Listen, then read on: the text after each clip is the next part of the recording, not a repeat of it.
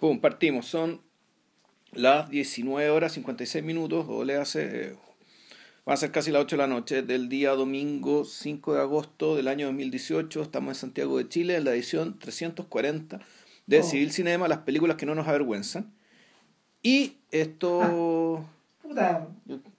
Es que esta weá fue un wildcard, salió de la nada. salió de la nada y otras cosas van, van a seguir saliendo cosas de la nada en este podcast.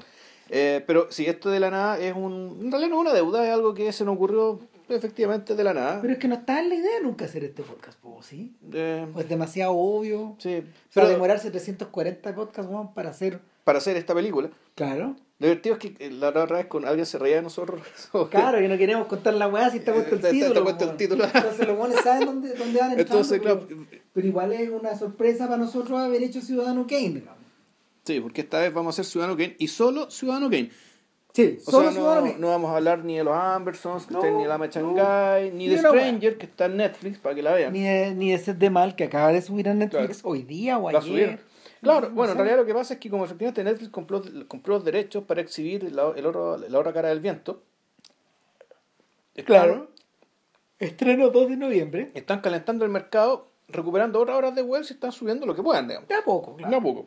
Porque es parte de la biografía del viejo, de la- es bien rocambolesca la biografía del viejo, Puta, sí. básicamente por todos los avatares que tenía que hacer para conseguirse la plata, para filmar las películas, porque todo el mundo sabía que pa- para la perspectiva de, un, de, un- de la industria y de la lógica de los estudios, eh, Orson Welles no era confiable.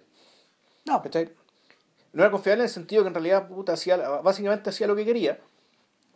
En parte porque no porque funcionaba, tenía sus propios valores artísticos, por, por, por razones de, de temperamento también, que no, no son exactamente no, no- lo mismo, no son, no son exactamente lo mismo una cosa y la otra. no, no es la misma cosa. Pero en ambas cosas yo creo que el buen era, eh, era intransigente. Y claro, entonces tenía que salir a buscar eh, financiamiento, ¿cachai? En las partes más, más, más, más extrañas. Puta, eh, Y es hay- así como se entrampan después los derechos de reproducción y restauración de sus películas. Simon Callow, el, uno de los biógrafos, uno de los muchos biógrafos de Wells, probablemente el más resiliente porque ya en el tercer tomo. Eh, Callow dice que lo que más le extraña es que nunca había visto el caso de una persona tan brillante que se dejara embaucar por gente tan hueona. Chuta. Claro, por hueones tan. No, pues eso es pura desesperación nomás. Pues. Sí, claro, Es pero. desesperación, es ansia, ¿cachai? Es, es- es- es encontrarte en una situación donde no es que nos podáis discernir, ¿cachai? Sino que este uno se da a dar cuenta, ¿cachai? Que estaba lidiando con gente muy bruta. Pero sin embargo, era eso o nada, pues. bueno. Era eso nada. Hay que pensar que Wells fue independiente en una época en que nadie hacía ser independiente. pues, Había que ser muy. Había que ser muy tirado o estar muy fuera del sistema. Y tener mucha, mucha plata, mucha fortuna propia. Claro. Entonces, eh, nada, Wells pasó 30 años de su vida en esta weá. En este 30, 35 años de su vida más quizás, metido en, en esta lógica. La carrera de Wells está dividida como en cuatro en el fondo. Eh, todo, lo que, todo lo que tiene que ver con Ciudadano Kane, es lo que hizo con RKO en el fondo. hasta It's All True, claro, todo lo que tiene que ver con RKO, luego el periodo que va hasta eh, Macbeth y El Tercer Hombre, Ya. y después lo que va desde Otelo hasta Las Campanadas, Que es campana de 55. 66. 66, perdón. y después eh, todo lo que comienza con, con eh, la historia... mm, ¿Cómo se llama esa película? Eh, la historia inmortal. Ya. Parece Y- que transcurre aquí en Singapur o en un lugar así, ¿no? Macao. Macao. Ya. La historia inmortal hasta su muerte. Ya. Más o menos. Hay más subdivisiones, pero ¿para qué vamos a andar Claro. lateando si, no sé? O sea, de hecho, una, la idea de que puede existir otra subdivisión depende de cómo venga The Other Side of the Wind. Ya. Pero ¿Esa película de qué año era originalmente? filmada entre el 70 y el 75. Ya. Ahora, eh, bueno, lo que nos convoca es lo otro. Ah. ¿Cuántas veces han visto Ciudadano Kane? Pese a ser la, la película probablemente, no sé, más prestigiosa en términos de crítica y de lección a la hora de hacer... Eh, O sea, claro, durante ah, el ranking Sight and Sound fue Claro. durante como tres o cuatro décadas que elegía la mejor película de la historia en la lista. Exacto. Y ahora, como estamos, se está produciendo el cambio generacional, y esto lo conversamos antes, ¿cachai? Este año tocó esta vez, esta década tocó Vértigo, Sí, ¿cachai? Y probablemente la próxima será el Padrino, lo más probable. ¿cachai? Pero, pero durante, durante todas estas décadas, hasta antes de eso, era el Ciudadano Kane. Claro, y se supone que Vértigo entra en la lista casi de la misma forma que entra el hombre de la cámara móvil reemplazando a lo que rozaba Potemkin. En el fondo es por, por en el fondo es por cansancio. Ya. Ahora, lo, lo, lo curioso de esto, y por eso preguntaba que cuántas veces han visto Ciudadano Kane, es que pese a ser una película que ha encabezado tantos rankings, no, en general la gente no tiende a repetírsela mucho. Este no es un filme de gratificación en lo absoluto. No. No es el padrino, de hecho. Y, y entonces está la duda. ¿Por qué? Yo creo que la duda, en principio, A ver, que partamos. Es que, bueno, es mejor no contestarla. o sea, tú uno puede, uno puede tirar, eh, ti- eh, uno tirar hipótesis, digamos, ¿cachai? Que, que además hablan en general del- de la situación de la crítica misma. Claro. Es decir, si no es una película de gratificación, y sin embargo, eh, en este ranking al menos, figuraba permanentemente el número uno, era porque el, efectivamente la disociación entre el gusto crítico y el gusto masivo ¿cachai? seguía siendo relevante. ¿Cachai? Porque a diferencia del padrino, es una película de gratificación, una- es una película de gusto popular. Sí. El Ciudadano Kane, que yo sepa, no lo fue. Claro, el padrino es como los Beatles. En el fondo eh, eh, es una banda popular con muchas canciones populares y al mismo tiempo que define un paradigma. Ya. En el caso de Wells, eh, uh, hay muchas teorías y hay muchas lecturas. De hecho, a mí lo que más me llama la atención es que el propio Wells decía que él era un aristócrata del cine y él no lo decía en un sentido mm, a ver, ni, ni en un sentido peyorativo de la palabra ni, ni, ni- ni tampoco en un sentido excluyente de la palabra. Él se reconocía como tal porque muy luego se dio cuenta de que el resto de el resto de los cineastas no era como él. Y no le interesaban las mismas cosas que él. O sea, eso, y eso fue algo, eso fue lo que se dio cuenta mientras más hizo cine. Él tampoco podía tenerlo claro O sea, cuando hizo Ciudadano Kane. O sea, cuando hizo Ciudadano Kane, efectivamente hizo la película dentro de un estudio, dentro del sistema, en el fondo. Un sistema que apostó por, el- por, por un cabro de 25 años. 24 tenía cuando firmó, 23 tenía cuando firmó el contrato. Claro, apostar, pero que claro, ya ha demostrado su precocidad como genio, digamos, que está en, otra, en, en otras disciplinas, principalmente en el teatro y en el radioteatro. Ujú. Entonces, nada, eh, a Pero, ver, pero claro, él era, pero eh, interesante el concepto aristócrata, digamos, ¿cachai? Eh, pens- viniendo de alguien que, que en la práctica lo que hizo ¿cachai? fue darle la espalda a una forma industrial de hacer películas. sí. En su época clásica, ¿cachai? De una época donde mu- salió muchas de las mejores películas dentro de ese modelo, están hechas en esa época y sin embargo Wells le dio la espalda a eso. O sea, hizo algunas películas dentro de esa lógica, digamos, ¿cachai? Pero al poco tiempo, efectivamente, él debió haber sentido que esta cuestión le quedaba chica. con Wells pasa una cuestión súper insólita. Y en ese sentido, en ese sentido sí se lo puede sí se lo puede como nom- nominar desde ya como uno de los inmortales, uno de los poquitos inmortales de este medio. Y es que eh, nunca han parado de escribirse libros en torno a él, ni lucubrarse teorías, ni, eh, ni de pensar en nuevas formas de poder eh, leer su legado. Sí. Ahora, Yo diría, mira, yo diría que eh, en términos de elaboración crítica, el único tipo que, que tiene que tiene esa mm, este que despierta este nivel de interés entre el especialista es Godard. Nadie más. sí, bueno, es que Wells además tiene otra, hay, hay, hay otra cosa, hay otro elemento detrás, ¿cachai? Que ahí habría que hacer la pregunta, ¿cuánto de toda esta literatura que se ha hecho en torno a él no tiene que ver también con, con su personalidad y con el hecho de, en el fondo, ser una continuación de cierto tipo individuo estadounidense? Eh, que, dicho de otra manera, del, de un tipo humano un tipo histórico, que venía arrastrándose del siglo anterior y que son unas, que son unas personalidades eh, gigantescas, digamos, colosales, y que trasciendan, y que claro, que efectivamente trascienden su disciplina. En ese sentido, eh, cuando hicimos el podcast de eh, David Ward Griffith, ¿cachai? Puta, Griffith era un poco también, era al fondo, él, él era él era el correlato, digamos, ¿cachai? artístico de, de, los- de los, de los Robin Barons, ¿cachai? de los buenos que básicamente forjaron Estados, el, el Estados Unidos tras la segunda revolución industrial, Ah. en el cambio de siglo del 19 al 20. Y yo creo que Orson Welles, como individuo, digamos, ¿cachai? es, un, es, es un poco una persona que está montada arriba de ese mito también, y, Sí. y, y es, y, es- y por eso fue tan afortunada la elección de debutar con una película ¿cachai? sobre un personaje que también está relacionado con este tipo de individuo, ¿cachai? y e- e- impersonándolo. pasan muchas cosas al mismo tiempo y, y dependiendo de el tipo que trabaje sobre Wells cambia la cambia el acercamiento Cambia el foco, claro el foco por ejemplo interno. no sé está toda la literatura que tiene que ver está la literatura está la, está la literatura de los exégetas.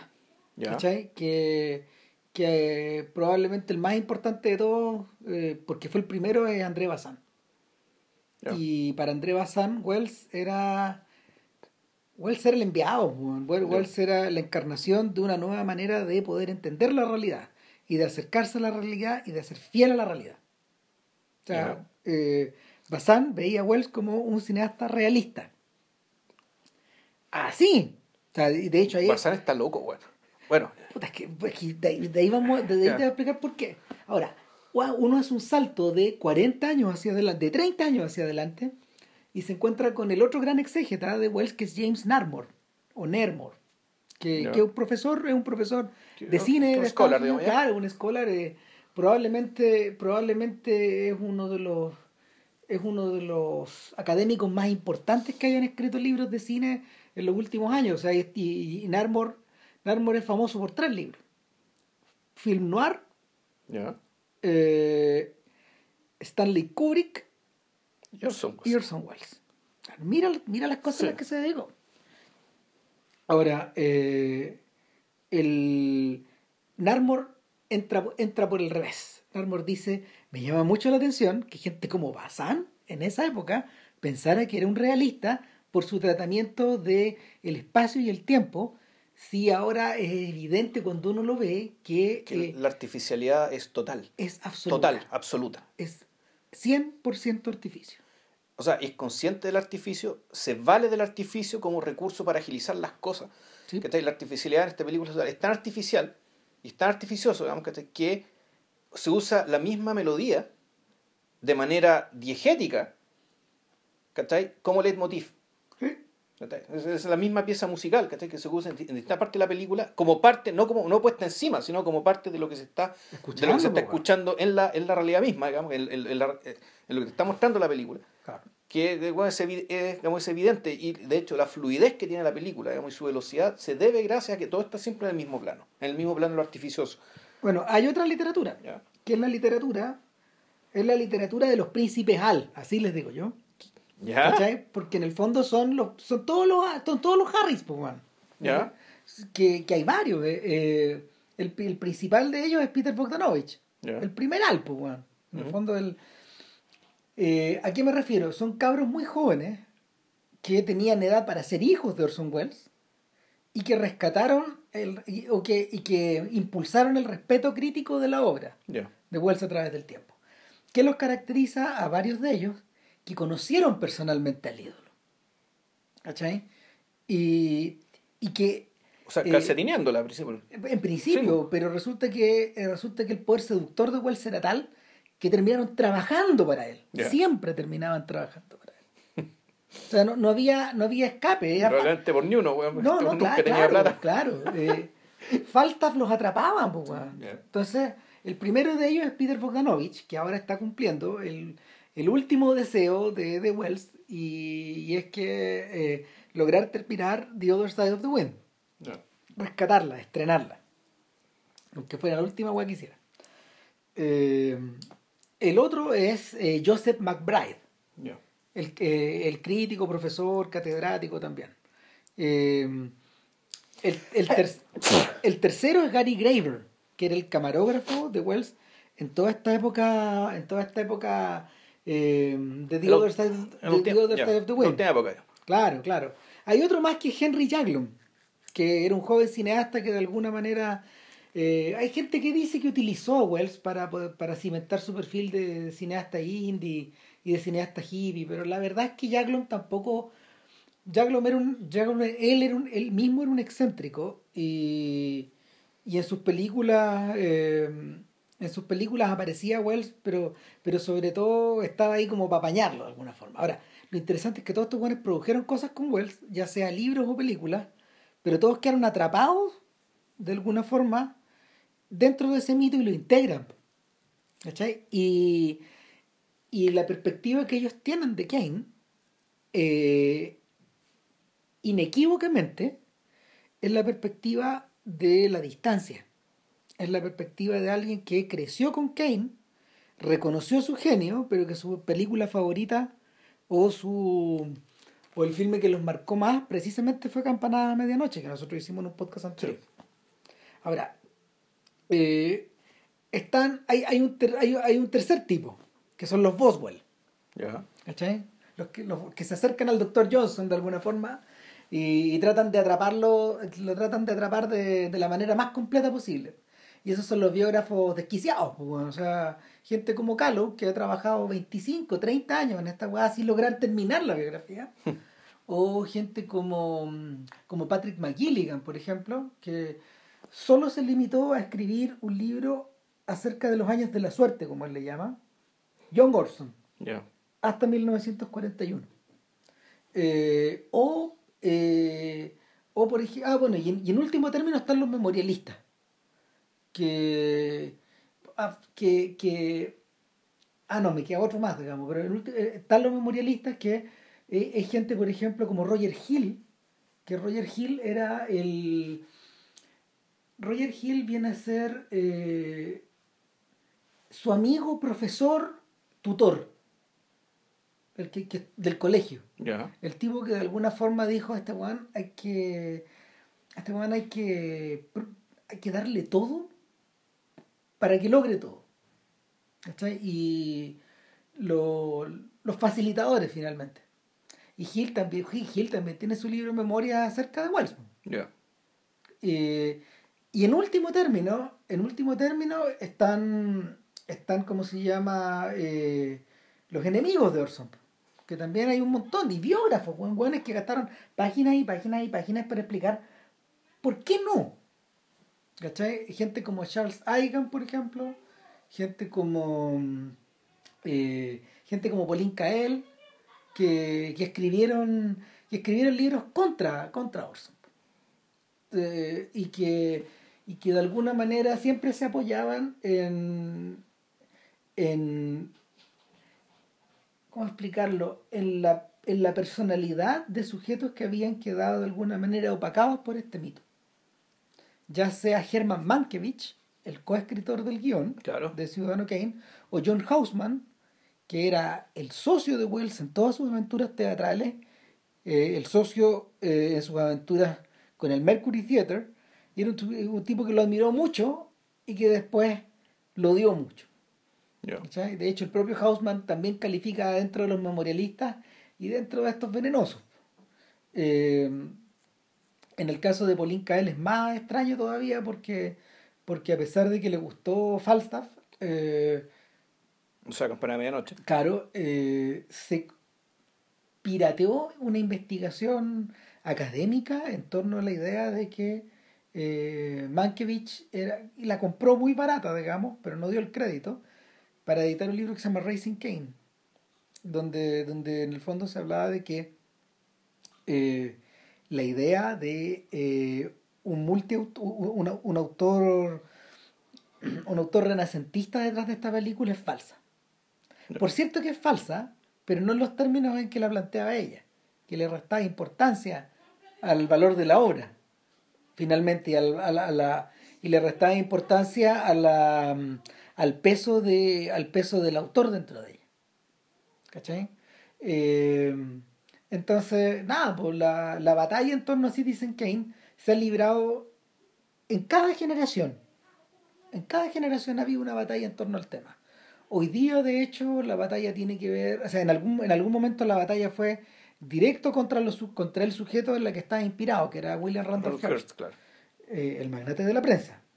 En los 70 la batalla fue para quitarle, para quitarle la autoría a Orson Welles. ¿Cachai? De alguna manera, para quitarle la responsabilidad, para, para, para joderlo. Y hoy día, eh, hoy día yo creo que la, la, batalla, la batalla en torno a Kane es la batalla por el canon. ¿Cachai? Eh, pero, pero la, lo más impresionante de todo esto es que eh, la figura, el mito, la realidad, la obra son tan ricas que permiten, permiten esta maniobrabilidad gigantesca. En ese sentido, en ese sentido, eh, Kane sí admite una lectura shakespeariana, por ejemplo. En el sentido de que puede ser muchas cosas y no puede ser ninguna. O puede ser lo que yo quiera que sea. Y, el, punto es que cuando uno ve la película, la película, la película eh, te llama la atención porque este campo de batalla en torno a ella se termina por anular, pues, Es tan buena, es tan chora, se pasa tan rápido, eh, está tan llena de estímulos que, que, que, a mí me impresiona, me impresiona la forma en que la gente se pelea o se ha peleado en torno a las distintas apreciaciones. Si en el fondo eh, es cosa de llegar y sacar a palabras las weas interesantes. Puta. En realidad, tiene sentido tanta pelea, weón. tanta batalla, Yo creo, yo creo que tiene, yo creo que esto era, yo creo que esto En el fondo, claro, son, son, son batallas que, que no, no, tienen que ver con la película misma, sino tienen que ver con otras, tienen que ver con otro, otro montón de cosas. Pero que, que en último término están integradas esta weá, po. ¿Sabéis por qué? Porque el así como mira así como ocurre así como ocurre con los como con los clásicos de Godard eh, lo más impresionante, lo, más impresionante en torno a Kane es que es un filme que de verdad admite lecturas de izquierda, de derecha, lecturas políticas, lecturas estéticas. Yo creo que por eso se traba la batalla. Eh, y eh, de verdad, de verdad, la película le jodió la vida profundamente al sistema como tal. Eh, el corazón de esto en realidad tiene que ver con que con que Kane eh, sí era un experimento único en términos de que a este debutante de 24 años se le está dando la posibilidad de dirigir, producir, escribir, protagonizar, editar y controlar hasta eh, controlar cada aspecto de la creación de la película. En un sistema que llevaba 30 años dedicado precisamente a lo contrario eh, el, los tipos que está, los tipos que estaban los tipos que estaban detrás de esta, de esta operación finalmente eh, no eran muy distintos a, a los sujetos que sacaron muchos beneficios de la transmisión de la, de la, de la NBC o de la CBS, no me acuerdo, de la guerra de los mundos. El, el shock value, el valor de el valor de impresionar en el fondo a tu audiencia con un personaje que que, era vendedor, eh, le permitió a, a RKO, y solo a RKO, poder salirse con la suya en esta weá, porque RKO era un estudio muy pequeñito, que no estaba especializado en películas de Oscar, que mm, tenía una gran cantidad de, de técnicos teatrales y de iluminación y de efectos especiales, porque ellos solían hacer películas musicales y películas de acción y de entretención. Ellos hacían las películas de Ginger Rogers con Fred Astaire, por ejemplo, y hacían King Kong. Y, y su, su manera de acercarse a la realidad era eminentemente artificiosa. Lo curioso es que eso le sirvió mucho a Wellington, en forma inadvertida. Porque todos estos técnicos alemanes que estaban ahí enterrados en la RKO sin hacer mucho, este weón les sacó trote hasta el infinito.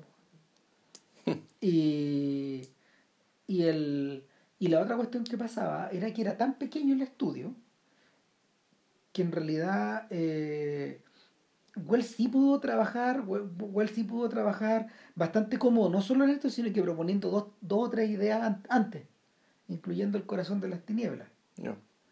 Y, y sin embargo, sin embargo, el, esta cuestión suscitó, suscitó la curiosidad y el interés de otros guanes. El primer guan interesado fue Greg Toland, que le mandó una carta a este guan. Toland... ¿Pero qué fue lo que supo Toland de esto? ¿Por qué se interesó? ¿El, el guion? No, eh, el Toland le dijo a Wells, eh, le mandó una carta y le dijo, eh, eh, señor Orson Welles, yo soy Greg Toland, un director de fotografía. Em, en lo que usted quiera trabajar conmigo, yo voy a trabajar con usted. Así de abierta. Entonces Wells le contestó que que la verdad él sentía que un sujeto talentoso como él no tenía que porque porque Toland era un director de foto que trabajaba a grandísimo nivel. Había ya era reputado cuando... estaba en el tope de su poder. Había hecho de Westerner con, con Gary Cooper, de William Wyler, por ejemplo. Y claro, son películas bellísimas, translúcidas, mm. plateadas, como tú quieras llamarlas. Pero, pero eh, West le preguntó, bueno, ¿qué tengo yo que no tiene John Ford, Porque usted trabaja con John Ford. Eh, es que usted no sabe nada de esto. Por eso quiero estar, por eso quiero... Eh, tu genio alfabeto. Eh, exactamente. quiero que trabajemos. Eh, yo voy a aportar todo lo que sé, pero yo necesito que usted imagine todo lo que usted puede imaginar. y esa, esa, y, y yo creo que eh, probablemente esa es la probablemente esa es la clave para poder entender a lo mejor, para poder acercarse un poco a, a lo singular que es esta huevada, porque eh, Wells no llegó solo a esta cuestión. Wells llegó acompañado por toda su compañía de actores de radio. Que son los que, fueron de radio y, y, del Mercury. Claro. Y que son los que son los que aparecen eh, presentados al final de la película. Menos él. Menos él. Y muchos de ellos actores que nunca habían actuado en cine. Claro que no. Entonces está Everett Sloan, ¿cachai? Joseph Cotten. Agnes Murger, que para que no, que no lo recuerden, ella es Endora, la mamá de la hechizada, la versión original. Eh, Muy joven ella. Y, y en tercer lugar, eh, llegó acompañado también por Werner Herrmann, mm. que componía las bandas sonoras para los programas de radio. No. ahí por ahí llegó el cine. Claro. Entonces, Werner Herrmann, que después fue el compositor estrella de Hitchcock, entre otros, digamos, y algunas melodías más famosas de la historia del cine, le hizo Werner Herrmann. Claro, entonces eh, el, la teoría de Kael en rigor es cierta la autoría de Kane está repartida en múltiples partes.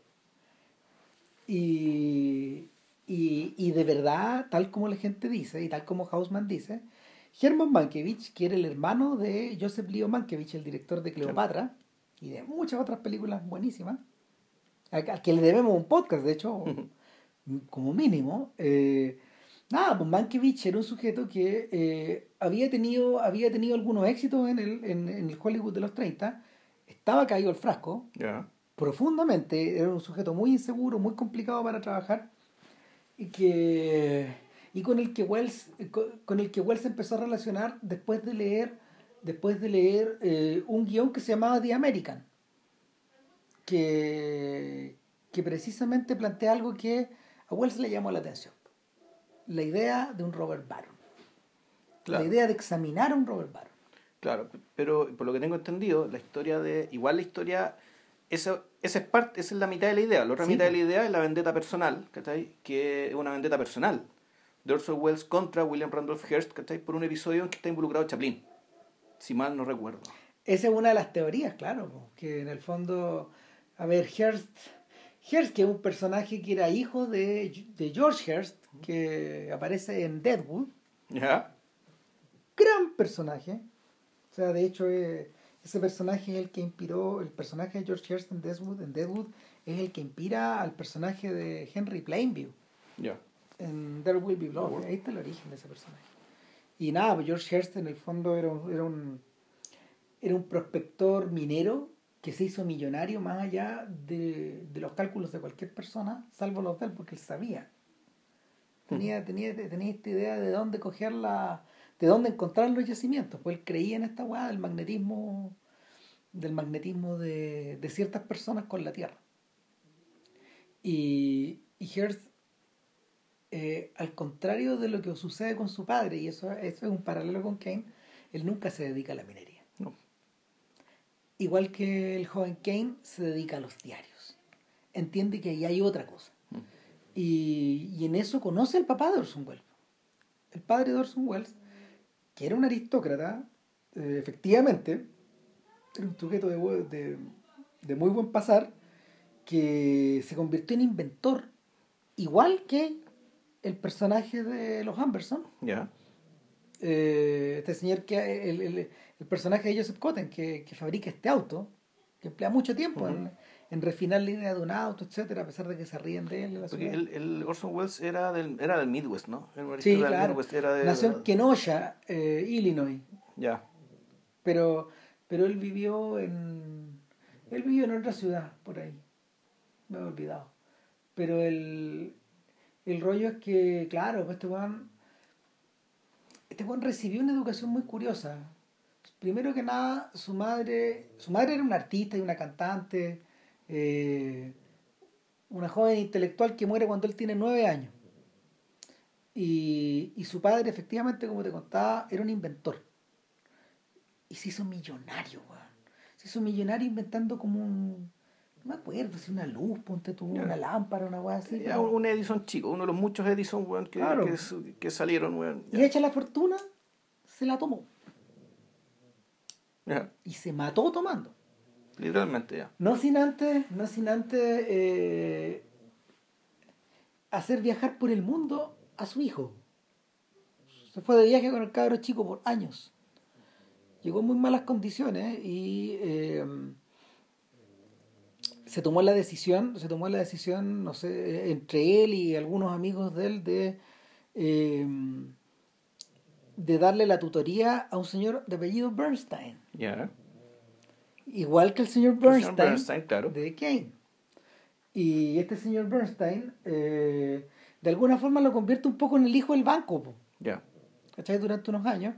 Y Bernstein, que era muy amigo de la mamá de Wells, de hecho se, se rumorea que fueron amantes durante un tiempo, o que habían sido, o que él había sido pretendiente de la señora Wells, de la fallecida señora Wells, él toma la decisión de internar al cabre chico en esta escuela donde vive Roger Hill, Ya. el futuro, el futuro Ward, el futuro Ya, este profe, tutor. ya. Claro, ya. este- este- claro, y de ahí se, y y de ahí el cabro se encamina, se encamina por su propio destino, pero sin haber ido nunca al colegio en su vida. Ya. Eh, siendo, ¿cómo se llama?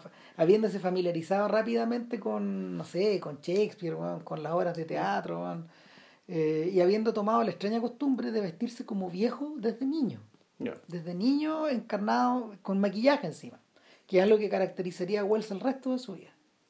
La idea de, de llevar un... De, de así como el actor lleva ropas que encarnan, a un- que, que, que, que le, que le prestan eh, que le prestan carácter a tu personaje, al mismo tiempo llevar maquillaje que, que, que cambie tu rostro para esconderte detrás de ese maquillaje o para envejecerte para, para envejecerte aceleradamente también. Que, que es una de las ideas que está detrás de Kane. Entonces, eh, es en esas condiciones que, que el cabro chico, eh, que el cabro chico lleva una vida medio parecida a la de, a la de Charles Foster Kane de la película. Entonces también está esta idea, también está este componente autobiográfico de, de que esta marea de, de, que esta marea de recuerdos que, que, que compone que compone el filme eh, se encarna de alguna forma en la vida de estos otros gallos Eh, de hecho el personaje de Roger Hill inspira por cierto a al, al personaje o sea, perdón Ro- Roger Hill inspira al personaje de Joseph Cotten también Ya. tiene como esa misma función. Y, y es interesante esa mecánica porque eh, esa relación se vuelve a repetir eh, entre Harry Lime y el narrador protagonista del tercer hombre. De alguna manera las carreras de esos dos están afirmadas del brazo. Mm. ¿Cachai? Y, y Carol Reed yo creo que creó, ese, este- creó la relación de esos dos a partir de la relación de Sí, estos claro. personajes de Kane.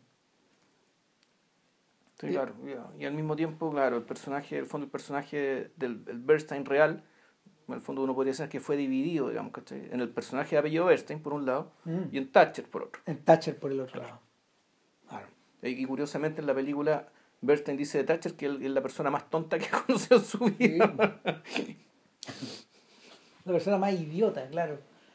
Eh, nada, pues entonces el cuando Bueno, eso te explica también por qué yo creo que la, una yo creo que la, la película si hay algo que es que, me- que es obvio visto de- a lo largo de los años yo me la vi dos veces digamos en, en- en las últimas dos semanas eh, es que la, la el nivel de no sé no sé si decir verosimilitud o si de, de energía y de convicción o sea de saber de lo que realmente se habla de la primera mitad respecto a la segunda mitad cambia mucho hay un cambio, yo creo que hay un cambio emocional también. Eh, Pero más que un cambio usual, yo creo que ah, tiene esto, esto yo se lo atribuyo a la edad.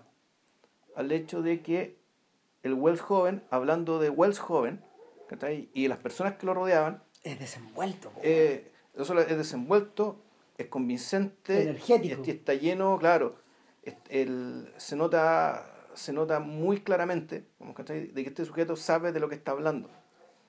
En cambio, el relato del, del King viejo, ¿cachai? ya pues, es un, es un relato más débil, un relato hecho desde la distancia y sobre todo desde la especulación.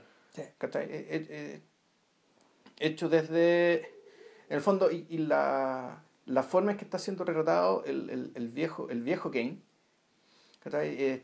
Es una, de partida ya está desde el lado, de- desde el lado uno, desde la incomprensión. Sí. desde el desconocimiento, desde la especulación y también desde la condena.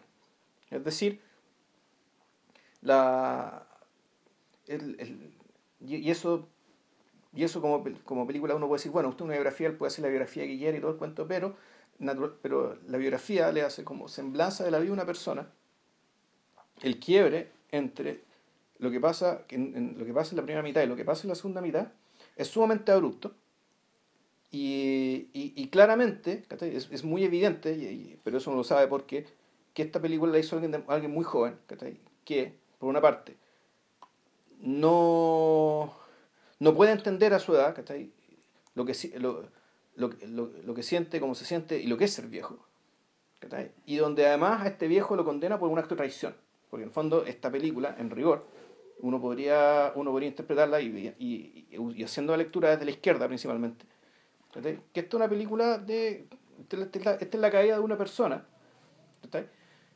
en buena parte por un acto de traición ¿ya? Y, pero lo, y no sé si esto es interesante o no, y que la traición es una traición que es apenas, es apenas sugerida en una conversación, en una conversación al pasar. Eh, que es cuando están básicamente en el, en el momento de máxima gloria de Charles Foster Kane, cuando efectivamente hacen el número musical y están el- cuando se trajo a, a todas las actrices del, de- del Chron- a, to- perdón, a todos los a todos los periodistas del Chronicle y eh, están celebrando con están celebrando digamos, un número musical y, y Cotton le- el personaje de Cotton le hace lleva de la, eh, Leland le dice a Mr. Bernstein le dice a Bernstein oye ¿tú, tú te acordás tú sabías qué política cuál es la forma de, ver el mundo que tiene el Chronicle sí claro y tú sabes que nosotros tenemos una forma completamente distinta no tenemos los mismos valores del Chronicle no por supuesto que no dice Bernstein pero si ellos estaban tan felices en el Chronicle, ¿y por qué se vinieron para acá? Bueno, pues ellos les pagamos para que hagan su trabajo y ellos lo hacen, eso es todo. Pero tú crees que ellos van a. que ellos, por el hecho de venirse para acá, van a cambiar su forma de pensar, la que tenían cuando tra- trabajaban en el Chronicle? Eh, seguro que sí. Charles Foster Kane, eh, Mr. Kane los va a cambiar. Y no se le ocurrió pensar, ¿cachai? Que puede ser al revés, ¿cachai? Que esta gente que, tra- que trajimos del Chronicle puede cambiar al señor, al, al señor Foster Kane. Y esa es la única vez en que se menciona el tema y sin embargo, esto que fue predicho en este diálogo al pasar, boom, se desenvuelve como una marea, ¿cachai? Al principio, de, al principio de, una, de puta, por Gotario, ¿cachai? Y en algún momento ya el viejo está convertido, ¿cachai? En William, en William Randolph Hearst, ¿cachai? En el otro, ¿cachai? En el otro incomprensible. Está convertido en Thatcher también. Sí, en el- Sí, El, a ver. Eh, lo que acaba de mencionar JP es clave, porque ese es el corazón de la lectura política de aquí. Mm.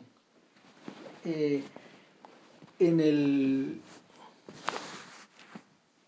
hacia finales de los 30 en Estados Unidos era muy evidente que la política de los Robert Barons había producido un daño irreparable en el tejido en el tejido social y político americano eh, y, y de ahí la tremenda osadía de un Roosevelt que pertenecía a esa clase No, en realidad no. sí sí no no, sí no, sí no, ¿sabes por qué? Porque bueno, los Roosevelt son los holandeses, ellos vienen de... Sí. Ellos son riqueza más antigua sí pues sí y más noble. O sea, ellos, son, ellos son Nueva Ámsterdam. Mm, sí. ¿ya? Sí, pero pero, o sea, pero los Robert Barons efectivamente son los, son los advenedizos que se hicieron mucho más ricos que ellos, ¿cachai? Fueron a las mismas fiestas, se casaban con sus hijas y todo el cuento, Ah. Pero Roosevelt venía de una riqueza anterior. Y esa es aristocracia real. ¿cachai? Real. Real. O sea, para el estándar americano no hay nada más aristócrata que eso. claro ¿ya? Nada, el, el, el punto es que, pero, pero el punto es que ellos, ellos consideraban a Roosevelt un igual. Y Pero no sé si Roosevelt los consideraba un igual. Esa es la duda que tengo. yo creo que, lo que, lo- es que es que lo que ocurre, lo que ocurre es que eh, Roosevelt eh, Pero sí, en el fondo Roosevelt fue, fue contra, el, el- último término desde de la distancia fue contra su clase. Mira, el joven Roosevelt, el joven Roosevelt era como el joven Kane. Franklin Delano estamos hablando. Sí, claro. El joven Roosevelt era como el joven Kane. Era un sujeto que eh, fue extremadamente activo en su juventud políticamente, un gallo muy cotizado. eh, había una pura diferencia nomás, y era que él pertenecía a una rama de la familia que era más pobre. Ya. Que la de que la- Theodore. que la- claro, que la de su tío. Que la de su tío Theodore Roosevelt. Y, y sin embargo, eh, también estaba identificado con que era un personaje que estaba mucho más a la derecha. Ya. Mucho más a la derecha que el tío. Y sin embargo, cuando llega al poder, eh, ya afectado por la polio, después de haber sido Sí. gobernador de Nueva York, No, etcétera él llega al poder en 1932, ya con el crash, ya con el país en el suelo. Sí, claro, Sí. destruido. Eh, él, él llega, él llega eh, al poder y ejecuta esencialmente la continuación de la política de su tío en lo relativo a en, su- en lo relativo al control de la derecha. Ya. ¿cachai? Y eso fue visualizado como una traición para la que no había perdón. En ese momento. No, de, o sea, de hecho, a partir de Roosevelt, el Partido Demócrata se convierte en el partido, entre comillas, de izquierda de Estados Unidos. Por lo que tengo entendido. gira completo. Claro, gira completo. ¿cachai? Se convierte en otra cosa. Claro. Y, y eso fue, eso fue, eso fue una traición para la que no había perdón. El joven, el joven, el joven Wells, en ese sentido, se profesó siempre su admiración absoluta Por Roosevelt. por Roosevelt, al punto que se inmoló por Roosevelt. O sea, yendo a yendo a, mm, a Brasil, eh, viajando, a, vino, vino a Chile, recorrió Latinoamérica junto con Walt Disney, etc. ¿Qué tiene que ver- ¿Qué tiene que ver eso con Roosevelt? o sea, él, ellos iban mandados por el gobierno. Ya.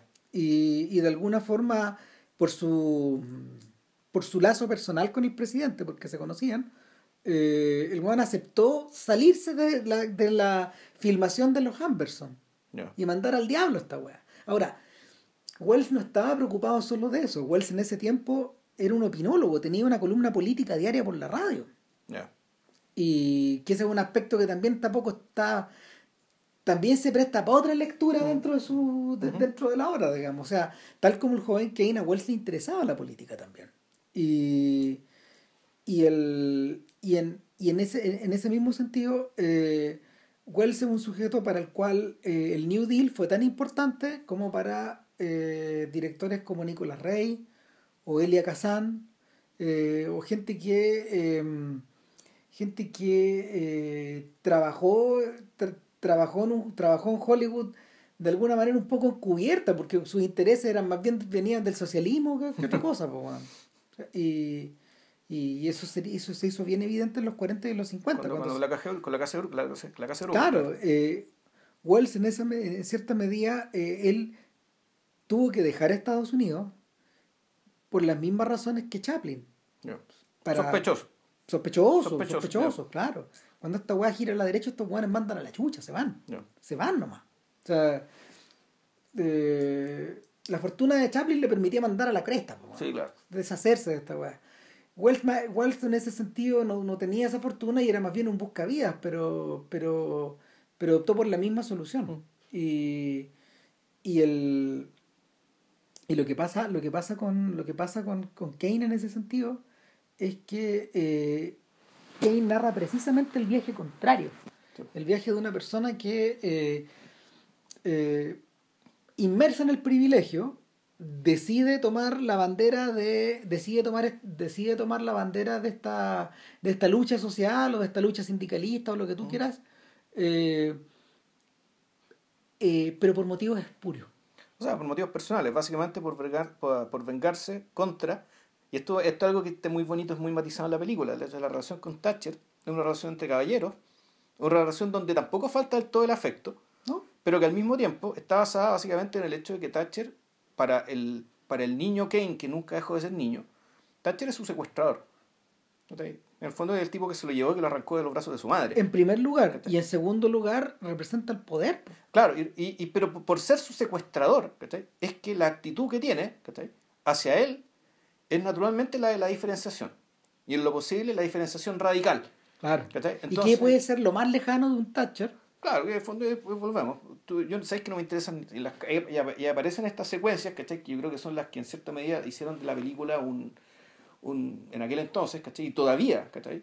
Un prodigio de fluidez, ¿cachai? Este, Sí. este- este montaje repetitivo, digamos, ¿cachai? Sobre la base de las acciones, las acciones rutinarias que, sin embargo, van cambiando, digamos, ¿cachai? Van cambiando el contenido. Es casi una forma de minimalismo, incluso, ¿cachai? Sí. Esto de que pues, las cartas que se intercambiaban. eh, eh, Kane, Thatcher. Kane con Thatcher, que en el momento en que Kane supuestamente tenía que entrar a la mayoría de edad y hacerse cargo de los negocios, y le dice, bueno, en realidad no me interesan ni las minas, no me interesan los autos, no sé, no me- lo que me interesa es sí, el Enquirer, ese diario chico cagón que tienes tú, por favor, no lo vendan, ¿cachai? Que eso sí me interesa y me quiero entretener con eso. y este buen cachó al tiro. Entonces, claro, en el fondo se dio cuenta al tiro se da cuenta que este bueno en el fondo está va, va a apostar por primero quiere entretenerse quiere, quiere, quiere diferenciarse lo más que pueda de, de Thatcher y eso en algún momento también lo hace explícito el personaje de Bernstein Bueno, lo- y lo que precisamente le interesa a Wells es darle como tarro a lo que Theodore Roosevelt trató de destruir, los trusts. ¿Cachai? Sí, pues, estos grandes clo- los conglomerados Claro. Y darles, y darles, y darles, y darles, y darles, y darles. En esta secuencia que en el fondo no para, no para, no para, y en el y es como un carrusel. claro y, y, y ahí está bueno mira, este, este podcast va a ser súper desordenado en realidad pero bueno ¿qué le vamos a hacer? el fondo el y por eso la película también Pero es que tan- tiene entradas, Sí, después tiene puertas de entrada y salida. Y por eso, claro, y además la película es tan moderna, digamos, ¿cachai? Pensando en, uno, quién es el actual presidente de Estados Unidos, y dos, cuál es el poder de los conglomerados aún, ¿cachai? Estos conglomerados en que, en el fondo, ya la explica bien distinto, son conglomerados que en realidad no venden cosas, no fabrican servicios, sino lo que hacen es fabricar capital y moverlo de un lado a otro, ¿cachai? Bueno. Pero que en realidad no tiene ningún interés cuál es el producto final que fabrican. Si esto- son autos, si son películas, No. ¿cachai? Todo es intercambiable, todo va, viene de... Eh, a todo esto, la Ya. película favorita de Donald Trump es. ¿Es Ciudadano Kane? Sí, claro. Y de hecho, si han visto, pueden ver en YouTube que eh, Donald Trump, antes de ser presidente, hizo una reseña, ¿cachai? Sí. De Ciudadano Kane, y muy sentida, ¿cachai? Y, Y él explica, po. y para nada, y para nada errada, ni para nada, para nada aberrante, digamos, ¿cachai? De lo que es esta película. No, porque vos estás hablando desde el otro lado. Tu dice, no. El problema con Kane es que eligió mal la mujer con la que se casó. Eligió mal esta mujer. y, y él está hablando también. No, no, él, eli- yo creo que él eligió bien. Eh, no, La, la primera, la primera la eligió bien. no, pero, pero claro, pero, no, él se refiere a la La- cantante. sí, claro. A que además Trump está hablando por lería, po, de haber elegido a Marla Maples. Po. Ya, que esa es la primera esposa. Claro, y después de haber elegido, después, después de haber elegido, y después de, después de elegir a Ivana. Bueno, claro. Sí, el mismo perfil. En el fondo Sí. el weón peca precisamente por la weá que le critica a Kane, weón. Claro, pero es que pero el punto, no, sí, el, el punto en realidad, bueno, ahí viene también la discusión. Efectivamente, Kane sacrifica su carrera política. Eh, por, por un acto de lealtad, por una parte. ¿cachai? Sí. Eh, eh, uno podría entenderla como lealtad, pero también un acto de obstinación. Bueno, es que, a ver. Eh, Kane es lo que los gringos llaman un contrarian. Ya, ¿cachai? el contra. ya.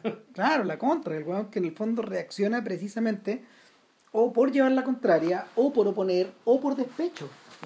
Y, y en ese sentido, Leland se da cuenta muy tarde, muy tarde, de, de que ese aspecto de su amigo, que él también abrazaba de joven, porque lo quería mucho a su amigo, Sí. eh, ese aspecto de su amigo es el que ha terminado eh, apoderándose de esa personalidad. Se ha convertido en un rasgo, se ha convertido en un rasgo que eh, en un principio, en un principio, cuando Kane se oponía a los trusts y cuando Kane firmaba esta declaración de independencia y de, de ser fiel a la Y noticia, la de ser- y decir la verdad al público. Claro, él estaba haciendo, él, él, eso era, era, era- un acto, por un lado, genuino, porque es muy chora la idea de, que- es muy chora la idea de Kane. Kane es una película que admite, eh, que admite más de un significado para los actos de una persona.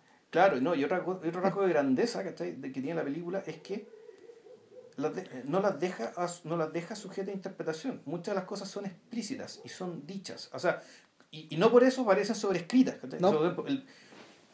Casi todo el diálogo, ¿cachai? y el, el grande, los grandes momentos en que, en que Kane es perfilado, por una parte cuando es confrontado por su propia esposa, por Susan Alexander principalmente, o sea, por la, por la segunda esposa. La segunda esposa.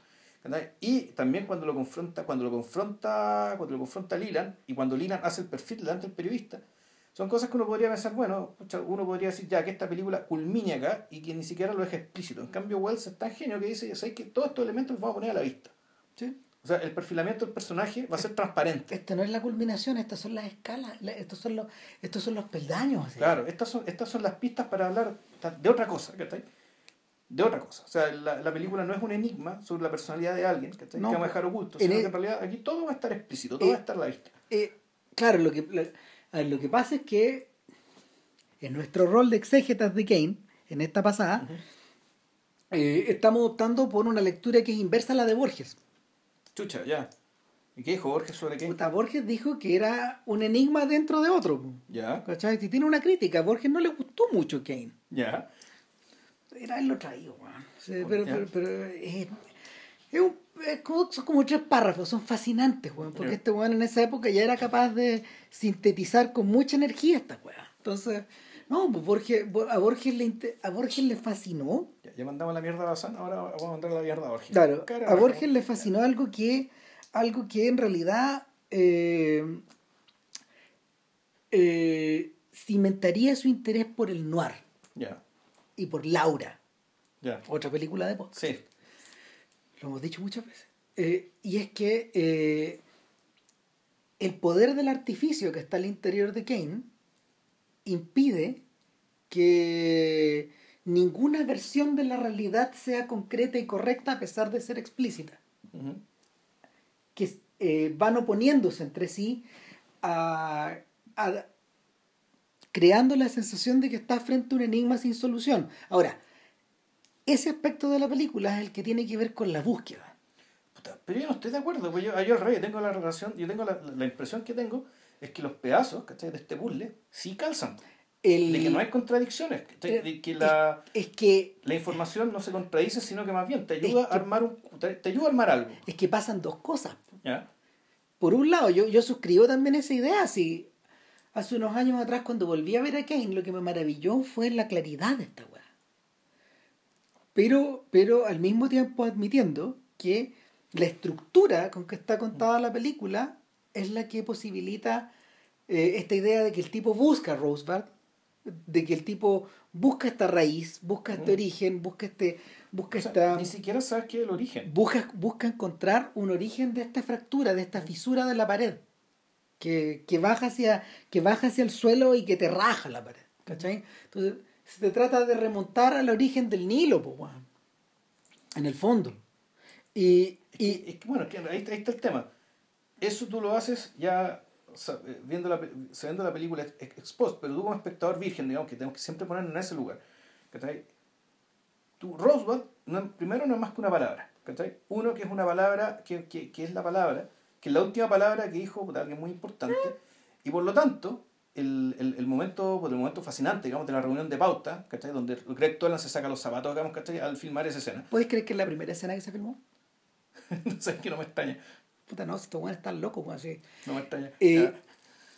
esa escena, esa escena que, que corre detrás de March of the Times, de la claro. Marcha del Tiempo, este, este documental donde finalmente, claro, como bien dice Roger Ebert eh, en su comentario del DVD, una de las jugadas geniales de Kane es que, este, es que para que evitar que te confundas y, y que, y para remarcarte la idea de que aquí no hay coordenadas que buscar, toda la historia de Kane está eh, apretada, contada de una manera objetivizada al estilo de la prensa en este corto inicial. A ver, lo- ahí, ahí- porque, a ver, también, como espectador virgen, ¿qué es lo que ves tú? Tú primero ves un escenario de película de terror. Sí. Fondo la muerte de Kane y, y- y el Y yo castillo y el yo- neo yo diría que, weón. eh, yo diría que más que de terror del gótico. y la música. Sí, pero el gótico se está asociado al terror, es terror gótico. No por gótico deja de ser terror, más bien es una forma particular de terror. Eh, entonces, claro, primero está, está esta, esta primera cápsula, ¿cachai? este módulo, digamos, que es un módulo que te habla un poco desde ahí. ¿cachai? O sea, este, aquí, aquí hay una figura ¿cachai? aparentemente siniestra, o que menos falleció en un entorno siniestro. ¿cachai? Y en el, eh, y el cual no se, eh, y de, y de inmediato damos el salto, ¿cachai? Ya puta, a la ficción. O sea, mejor dicho, al documental. A la pero sobre realidad. todo- no, claro. No, claro, la a realidad, a la a- realidad. A, una pseudo realidad. Claro. ¿cachai? Eh, en formato de un documental, una biografía muy corta, Y aparentemente objetivo, pero, pero aquí, ¿cachai? Hay una hueá meta. Y es que en esa época las funciones de cine comenzaban con. March of Sí, the Times. Sí, claro. Entonces, si el huevón llegaba atrasado a la película, entraba el noticiario, po, Sí. Entonces, weón, el noticiario, weón. ¿Dónde está la película? En vez de ver trailers, veis el noticiario. Claro, Pero, pero, pero- acá la película incluye el noticiario. Claro, te incluye el noticiario, pero no empieza con él. No. Primero empieza con esta cápsula de terror. Pero este noticiario, además, ¿cachai? lo que hace, ¿cachai? creo yo, es fijarte las reglas para todo lo que vamos a ver después. Exacto. Es decir, las reglas del show. El- O sea, esto es un show. el, y, y- y es en ese sentido, en ese sentido es donde Ebert, donde Ebert le acierta cuando dice eh, que hay una tremenda dimensión de esta película que tiene que ver con el mundo del espectáculo. Sí, pues, obvio, no, obvio, sí. Y, y, y por lo mismo, y, y, y por lo mismo es que e- esos valores, esa forma de operar, están insertas ¿cachai? en toda la película. Claro, y ahí Y ahí donde Bazán se cae, como dice, que la película es realista, no me güey, pues, ¿cachai? No, O sea, pues, no, o sea, lo que pasa- Debe, debe estarse refiriendo a otra cosa, No, pensar. no, Bazán, Ba- lo que pasa es que Bazán, a Bazán lo que lo impresionó mucho fueron dos cosas, que básicamente son aportes de, por un lado, de Toland y por otro lado de Wells. Primero, eh, el, manejo de, el manejo de la profundidad de campo. Sí, claro, o sea, y ambos enfocados, o sea, el rostro en primerísimo plano. Y el espacio que se abre hacia atrás. Claro, hay, varias tomas, hay varias tomas famosas en relación a Y son muchas que tienen el mismo, son el mismo, la, la misma estructura. Claro. En segundo lugar, la duración, la duración de las escenas en el tiempo cinematográfico. Es decir, eh, la cantidad de tiempo que la cámara pasa moviéndose en torno a los personajes, atravesando lugares, contemplando los techos de las casas, etc. Y es, es, es, es, en el fondo incorporar una nueva dimensión de tiempo-espacio cinematográfico. Ya. Eh, que son cosas que eh, no solo trabajó con Wells, en ese tiempo lo estaba trabajando también, lo estaba trabajando, lo estaba trabajando con, con, con De Sica, con Rossellini. O sea, para él esas dos cosas están ligadas. Y con Ophuls, después. Y eh, cuando Wells, cu- perdón, cuando Bazán hablaba de, de esta ontología de la imagen donde el, el tiempo cinematográfico se convertía en tiempo vivido, eh, ahí había algo de, había una gotita de Wells que le interesaba de ahí. Ahora, James Narmore, por el contrario, dice, a mí me llama mucho la atención que Bazán se haya, se haya interesado tanto por este aspecto realista y lo haya centrado en la mm, y lo haya centrado en el en la profundidad de campo cuando en la realidad del ojo humano la profundidad de campo no es posible. Exacto. eso también es artificio. Entonces se remonta a una idea que Wells que, que Toland le dio a Wells que en el fondo es el uso de los lentes Eh, el uso de los lentes no solo sirve para poder establecer la relación que las personas tienen dentro de eh, el tiempo-espacio filmado por un plano, filmado o atrapado en un plano, sino que también eh, lo alteran. Sí, pues no, claro, entonces están las posibilidades expresivas. Entonces, ya el El- primer, primer plano famoso, la película no lleva ni un minuto y medio, ¿cachai? Cuando se rompe el Roswell, entra la enfermera y está toda la escena deformada, ¿cachai? Por la curva del, del no el Roswell, perdón, del, de este, ¿cómo se llaman estos, estos Uh, esta- esta- esto- estos pequeños, ¿cómo se llama? Estos pequeños globitos de, de Estos vidrio. globitos de vidrio, vamos, ¿cachai? Donde estaba la niña adentro. claro.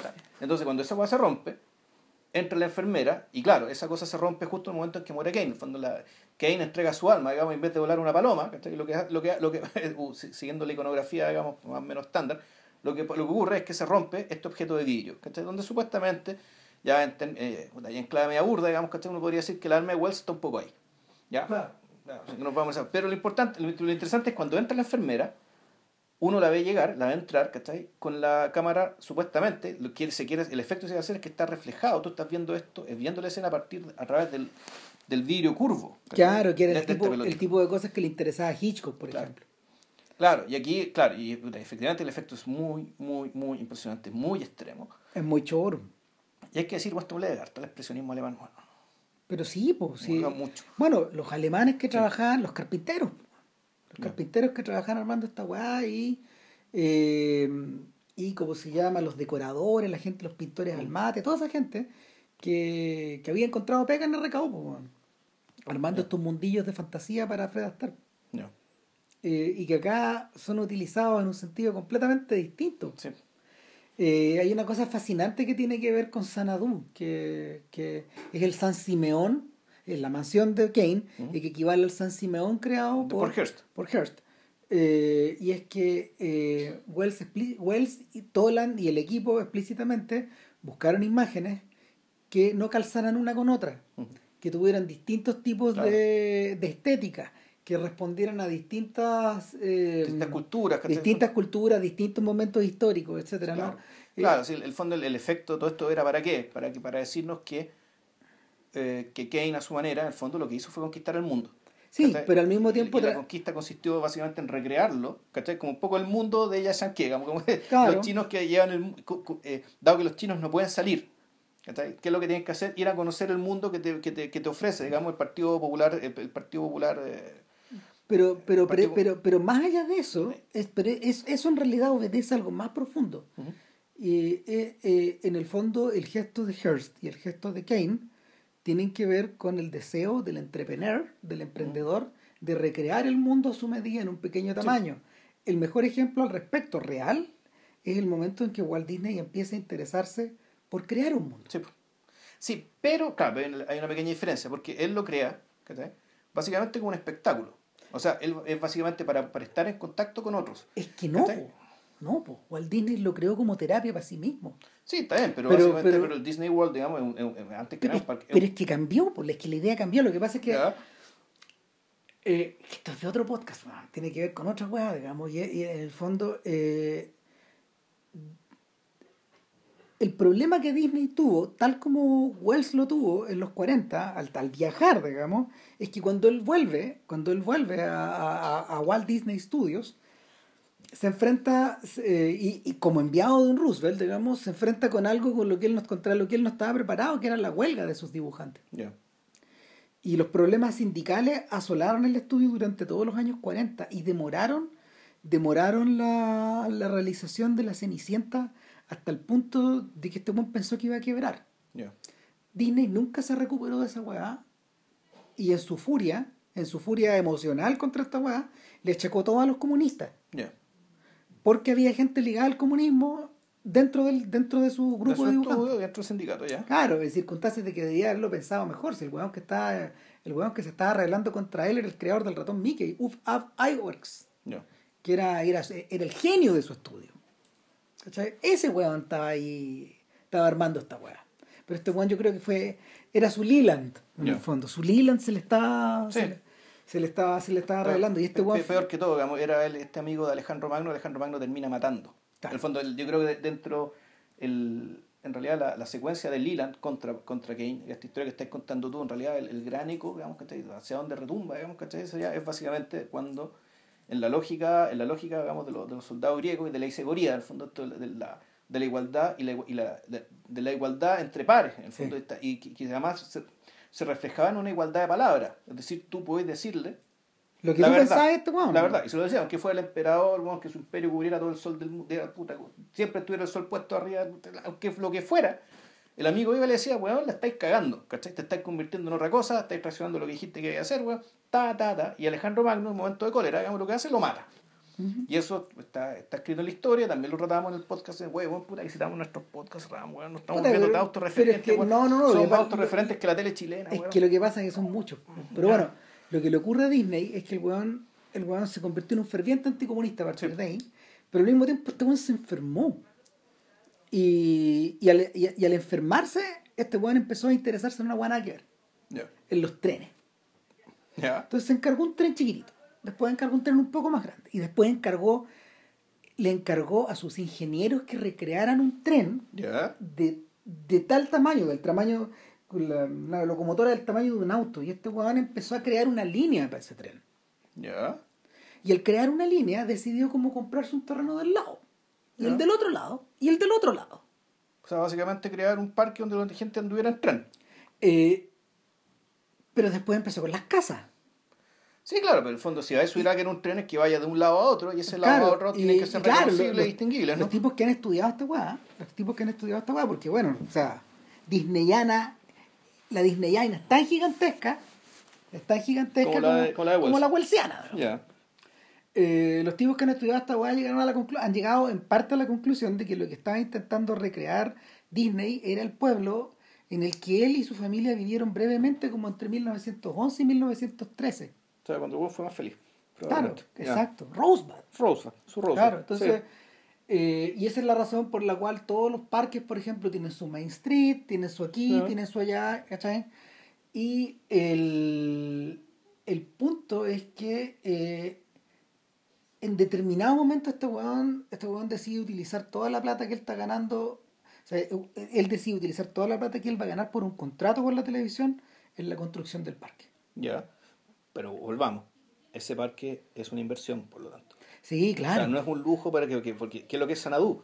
Sanadú y San Simeon, como dices tú, aparentemente son al revés, son lugares de retiro. Retreat, claro. Claro, son lugares de retiro. Y son los lugares, y otra cosa que nosotros también conversamos en algún momento, nos decían un podcast para no seguir citándonos entre nosotros, en el hecho de que, en el fondo, la, todos estos Robert Barons, ¿cachai? o muchos de ellos, algunos se dedicaron a la filantropía, pero otros, como Henry Plainview, lo que terminan haciendo es que usan su tremenda fortuna ¿cachai? para desplegar la profunda misantropía ¿cachai? que está detrás de este tipo. Bueno, lo que ocurre, lo que ocurre finalmente es que Sanadú, Sanadú es un tremendo repositorio de el, es un tremendo repositorio de Occidente, o, una- o la idea que él tiene. y ni siquiera Occidente, porque también traen de otros lados. Sí, claro, Sí. pero, pero es un tremendo repositorio de cultura o Sí. de, de, de- de tesoros. De objetos, eh, en el fondo es una cueva de un botín, pero al mismo tiempo, al mismo tiempo es un emblema de claudicación. O sea, es que O sea, eh, no, yo siento, mira, yo siento O sea, que... él empezó a comprar las cosas desde muy joven. Sí. Si el punto es que, claro, el... Pero cuando les encuentra un lugar, claudicación, pues. claro, o sea, porque ahí, ahí los objetos mueren. ¿cachai? No hay- él ya no tiene energía para desplegarlos ni para convertirlo en algo al servicio de los demás, ¿cachai? sino que ya simplemente, dado que es una de las muchas traiciones ¿cachai? que uno podría eh, asumir que tiene Kane, Es la última de las traiciones, la traición consigo mismo. Si, si el, el, la, la otra también fue una traición consigo sí, mismo, pero sí, pero, pero, o sea- pero, pero está reflejada en Leland. A ver, lo que, lo que pasa, lo que pasa también es que eh, no hay una pura traición en Kane. No, pues por eso digo, es más de una. Eh, él traiciona primero, traiciona, entre comillas, a Thatcher. Sí, sí, pero no. Sí, pero no, no, pero, pero, pero, pero lo traiciona, es lo, lo que lo caga. No, ¿sabes por qué? Porque una traición es que la, la- la traición viene cuando tú prometes algo. ¿cachai? El, el hecho de que, la, espe- que el hecho que Thatcher se haya hecho ciertas expectativas, ¿cachai? Es otra Eh, sí, es otro problema. No, pero, pero Thatcher lo veía como un traidor a su clase. O sea, lo ve, sí, lo ve como un traidor, pero ahí Thatcher, respecto, respecto de Thatcher, Kane no, no, no tiene nada que reprocharse. Eh, no. Respecto a su primera esposa, naturalmente que sí. Sí, claro. O sea, cuando este weón se casa y se casa con una. Con la hija de un presidente, digamos. Claro, para, para ser presidente algún día. ¿no? Claro, con la hija del presidente Monroe. Claro. Pero hay amor genuino. O sea, más allá de que uno podría interpretar o creer. Que él de buena fe creía o quería a esta mujer o creía quererla, ¿cachai? Eh, sin cinismo. Claro. ¿cachai? Y sin, sin hipocresía y sin cinismo. Bueno. y sin embargo, la traición empieza a darse en la, en la secuencia del desayuno, que es otra de estas secuencias, ¿cachai? Que son eh, magistrales, ¿cachai? Sí, claro. O sea, cuando, Magistrales, cuando en el fondo parte weón en la luna de miel, y esta weón termina leyendo, weón, puta, el, diario de la competencia, el, crónico. Chronicle, Está- Termina leyendo el Chronicle. delante de él. po. Claro, pero ya, ya ahí en ese momento, en, ese, en ciertas conversaciones, ¿cachai? Tú decís que tú ya estás viendo la- el, el cambio de Wells también, no solamente hacia ella, sino también a su forma de pensar y su forma de ver a los demás. Claro. en último término. ¿cachai? Porque uno- otra, una- otra de las grandes traiciones de que naturalmente la traición de, primero un hombre que suele que dice ser de izquierda digamos, y termina convirtiéndose básicamente en Thatcher. Sí. Y de hecho, Thatcher en algún momento, cuando tiene una conversación maravillosa, ¿cachai? Que tienen Thatcher con Kane, una conversación ya lo estando los dos viejos. E- Y esa es una escena que está ubicada adelante. Estaba, estaba acá adelante porque eso- esos son los recuerdos de Bernstein. Y es, un, y- y es una escena, es una escena fácil de olvidar en el marco gigante de la película. Claro, pero, es clave. Pero es clave, porque, porque Porque ahí Kane claudica, Kane, weón. Kane dice dos frases puta, mar- mar- maravillosas. Una es que, pensándolo bien, weón, si yo no hubiera tenido tanta plata, habría sido un gran hombre. ¿Verdad? En el fondo, él- es decir, eh, ahí lo que está diciendo es que... Y, que en weá me fondo- atrapó, weón. En el fondo, claro, que la plata en realidad, él nunca quiso la plata, que la plata le sirvió, pero al mismo tiempo fue un gran obstáculo para hacer lo que realmente quería hacer. Bueno, entre Y, y paréntesis, Thatcher le pregunta, bueno, ¿y qué quería hacer realmente Charlie? Bueno, en realidad hay tres frases maravillosas. Eh, y claro, y quien dice, bueno, lo más, lo más distinto a ti que, que, que hubiera podido. Entonces, todo esto que hemos estado conversando está explícito. Y la otra cosa que una conversa- que es un diálogo muy bonito, muy ingenioso. Y volvemos, que ahí Kane está viejo, pero por el hecho de estar al lado de Thatcher, sigue siendo el joven. Sí. Que cuando dice, oye Charlie, ¿no crees que estáis demasiado viejo para estarme tratando de señor Thatcher? y Charlie, y Kane le responde, señor Thatcher, usted está demasiado viejo para tratarlo de otra manera. no hay nada que hacer. po. Eh, en ese sentido, de que también eh, shakespearianamente tú puedes leer a la historia de Kane como la historia del príncipe Al, otra vez, claro, pero sin Falstaff. sin Falstaff. No hay un Falstaff. Exacto. ¿cachai? No podría haberlo. Yo creo que el Falstaff es la propia película. La riqueza, la exuberancia, la energía, eh, la universalidad, eh, la, ¿cómo se llama? La polisemia, Claro. que todo eso es Falstaff, es la película. Claro, porque en realidad, digámoslo, es, es, es verdad, porque esto lo conversamos, que el, el- la relación de Falstaff con el príncipe Harry está cruzada por un, por un, un tremendo amor, un amor que tiene que ver con que básicamente que el Falstaff no tiene hijos, o si los tiene, no sabe que los tiene, da, da su- O, o que- o que él ha elegido ver en, ver, en, ver en Harry a ese hijo. Claro, pero lo elige a él también por un tema, naturalmente, por un tema de diferencia de clase, por el hecho de que él es un príncipe, de que tiene la educación de un príncipe, de que es apuesto como, eh, como los príncipes, ¿por qué? Porque la diferencia del resto del pueblo, él come bien, por lo tanto, eso también se expresa en una belleza física, ¿cachai? Buena dentadura y cosas así de básicas, digamos, ¿cachai? Que en la época, en la época en que transcurre esta película, en el 1300 y algo. Lo eran todo. Claro, era una- la diferencia respecto, absoluta respecto al pueblo, el pueblo llano. Entonces, lo que hace, lo que hace Falstaff respecto al príncipe Harry es amarlo, pero amarlo un poco desde la contemplación, desde la contemplación de un objeto de arte. Pero un objeto de arte, como todavía es joven, él lo puede moldear. Sí. Y él cree que lo está haciendo. Él cree que lo hace. Y ahí está básicamente la tragedia de Falstaff, digamos que, que la tragedia, la misma tragedia del Rey Lear, en el fondo, que la tragedia del viejo tonto. ¿Cachai? Eh, Del, del viejo que está viejo y no entiende. ¿Cachai? Pero- que no entiende lo que realmente Bueno, está espérate, pasando. ahora hay otra lectura también, por la de ¿Ya? Callow. Callow dice que, Callow dice que eh, muchas de esas cosas se morigeran cuando eh, uno observa el último, el, el gesto, el gesto cuando, cuando, mm, cuando Harry renuncia a Falstaff y renuncia a él en, en ¿cómo se llama? Con escarnio. Con, Sí, con escarnio, Sí. con escarnio frente a todos y en la catedral de, ¿cómo se llama? ¿En Westminster? En Westminster, en, en la catedral de Westminster. Bueno, sí, ahora, Eh, no, pero no, es, es. Pero Westminster, es, es Westminster en, el- en la obra de Shakespeare. Eh, Wells elige eh, mirar, mirar a Harry en un contraplano, en el contraplano, con una, con una suerte de, de mirada tan- tanto desgarrada como admirativa. Esta es la criatura que yo forjé para ser rey. claro. Eh, y lo admiro, a pesar de que me está echando a un lado y que me- renegando. que me está matando. Claro. O sea, fue- lo mató. O sea, el weón lo mató con esas palabras. Harry lo mató. Harry Sí. no sé si sabía que lo estaba matando, ¿cachai? Pero en la práctica Lo está matando. lo mató. Lo mató. Lo mató. Y, y claro, pues, el- en, e- en ese contraplano, Wells. eh, Pero si mal no recuerdo, cuando se produce en, en Time of Midnight, el, uno, uno lo que ve es la cara es la cara de Falstaff, no lo ve a Príncipe Harry pronunciando esas palabras. sí, o, no, se lo ve de espalda. o sea, lo que se ve es la cara, perdón, la cara que vemos es la cara de... Lo que hace, lo que hace Harry es estar, de, es estar de espalda y después gira en escorzo. Ya. ¿cachai? Y luego viene el corte y vemos la cara de Falstaff y, y expresa todas estas cosas. Y de hecho, eh, Wells había hablado antes con su actor porque ellos habían compartido escenas desde 1960, 60, 61, cuando, cuando él montó Campanada de Medianoche en Irlanda. Y de ahí habían sido muy cercanos. Wells, Wells que en el fondo modulaba todas estas cosas dentro y fuera del escenario, eh, él lo había adoptado como si fuera una suerte de hijo a él. Entonces se acercó en, en, esta filmación y él, él habló con, con, con, el actor y le dijo, eh, este es el momento en que nos separamos, le dice. Las cosas nunca van a volver a ser iguales entre nosotros. Se lo conversa, está fuera, fuera de cámara. Eh, esta es nuestra escena de despedida, etcétera, etcétera. Y y efectivamente así lo fue, se vieron muy poco después, digamos, en su, el resto de su vida, digamos. Y claro, pues, y, y el...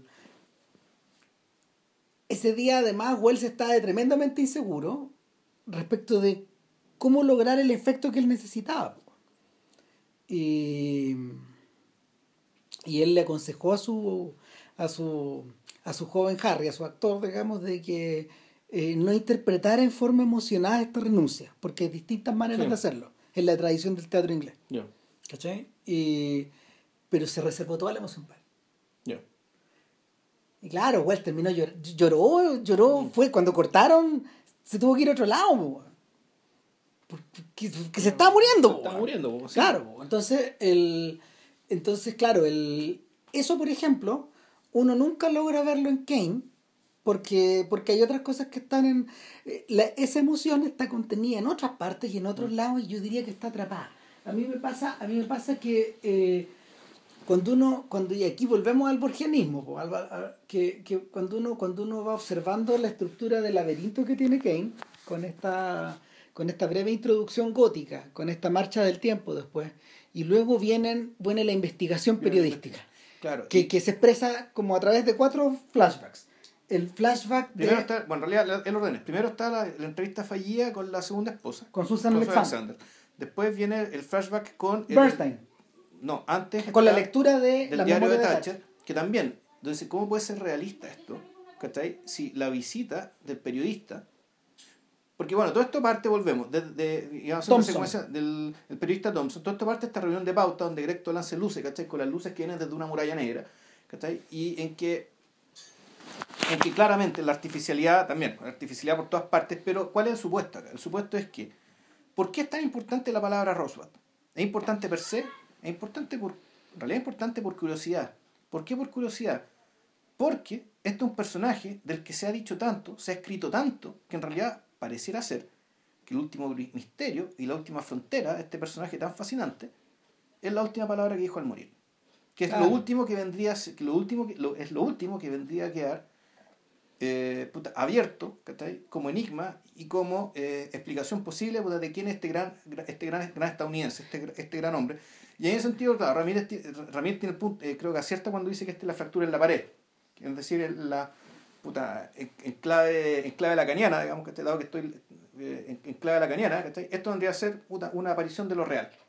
Dado un personaje donde se ha dicho tanto y donde hay tantas palabras y está, hay tantas formas, hay, hay, hay, tantas formas de leerlo, tanta información sobre él, tantos hechos, tantas cosas que ha comprado, tantas, eh, tantas noticias sobre él, tantas tanto ruido en el fondo. La última palabra parece la esperanza de una irrupción de algo, algo, algo genuino, algo que nos permita entender el personaje sin mediación. De entrar, de, entrar a la, lo, que, lo que ocurre, eh, mira, March of Times, la, The March of the Times lo deja claro, mm. en el fondo es este es un personaje que es su propia negación también. Como dice, el señor Kane es un comunista, el, señor, Kane, es un fascista. Pero en realidad soy un americano. Siempre lo he sido, siempre lo seré. Claro, entonces, puta. El, ah, claro, entonces se cierra, se cierra este espectáculo, estas luces, pero cuando se acaba el show, estamos en la oscuridad. Por eso también es bien bonito que esta reunión de pautas se, se, se realiza en la oscuridad. Se reluce en la oscuridad como estas luces bien, que vienen de arriba, que son fuertes, pero que no te alcanzan a iluminar. Los verdaderos periodistas de esta historia no tienen rostro. Claro, y, y, es gente que, que parte, digamos, puta, parte, esto parte en la tiniebla, O en la percepción de la tiniebla, o en la creencia de la tiniebla. Y a, partir de ahí tenéis que salir a buscar. De ahí empieza el reporteo. Primero, y volvemos, ¿por qué la, digo que la película es absolutamente artificiosa? Porque para colmo, el reporteo y la estructura misma de la película es absolutamente simétrica, es un palíndromo. Está hecho para que la cuestión empiece y termine más o menos en los mismos lugares y en la secuencia inversa. ¿Cachai? Por, por eso puta, empezamos con la entrevista fallida a Susan Alexander, ¿cachai? la que a su vez también tiene una, tiene una secuencia simétrica respecto de una cámara que entra en una maqueta y tú entras desde arriba hacia el lugar donde está ella. No es una maqueta. ¿Cómo, ¿Qué no hace una ¿Cómo te maqueta? quedó el ojo? ¿Cómo no hace una maqueta? weón? No es una maqueta. ¿Y cómo subieron esa grúa y la hicieron pasar entre medio de esa voz? Ahí y- tenés. No es una maqueta. Conche su madre. Concha su madre. No es una maqueta.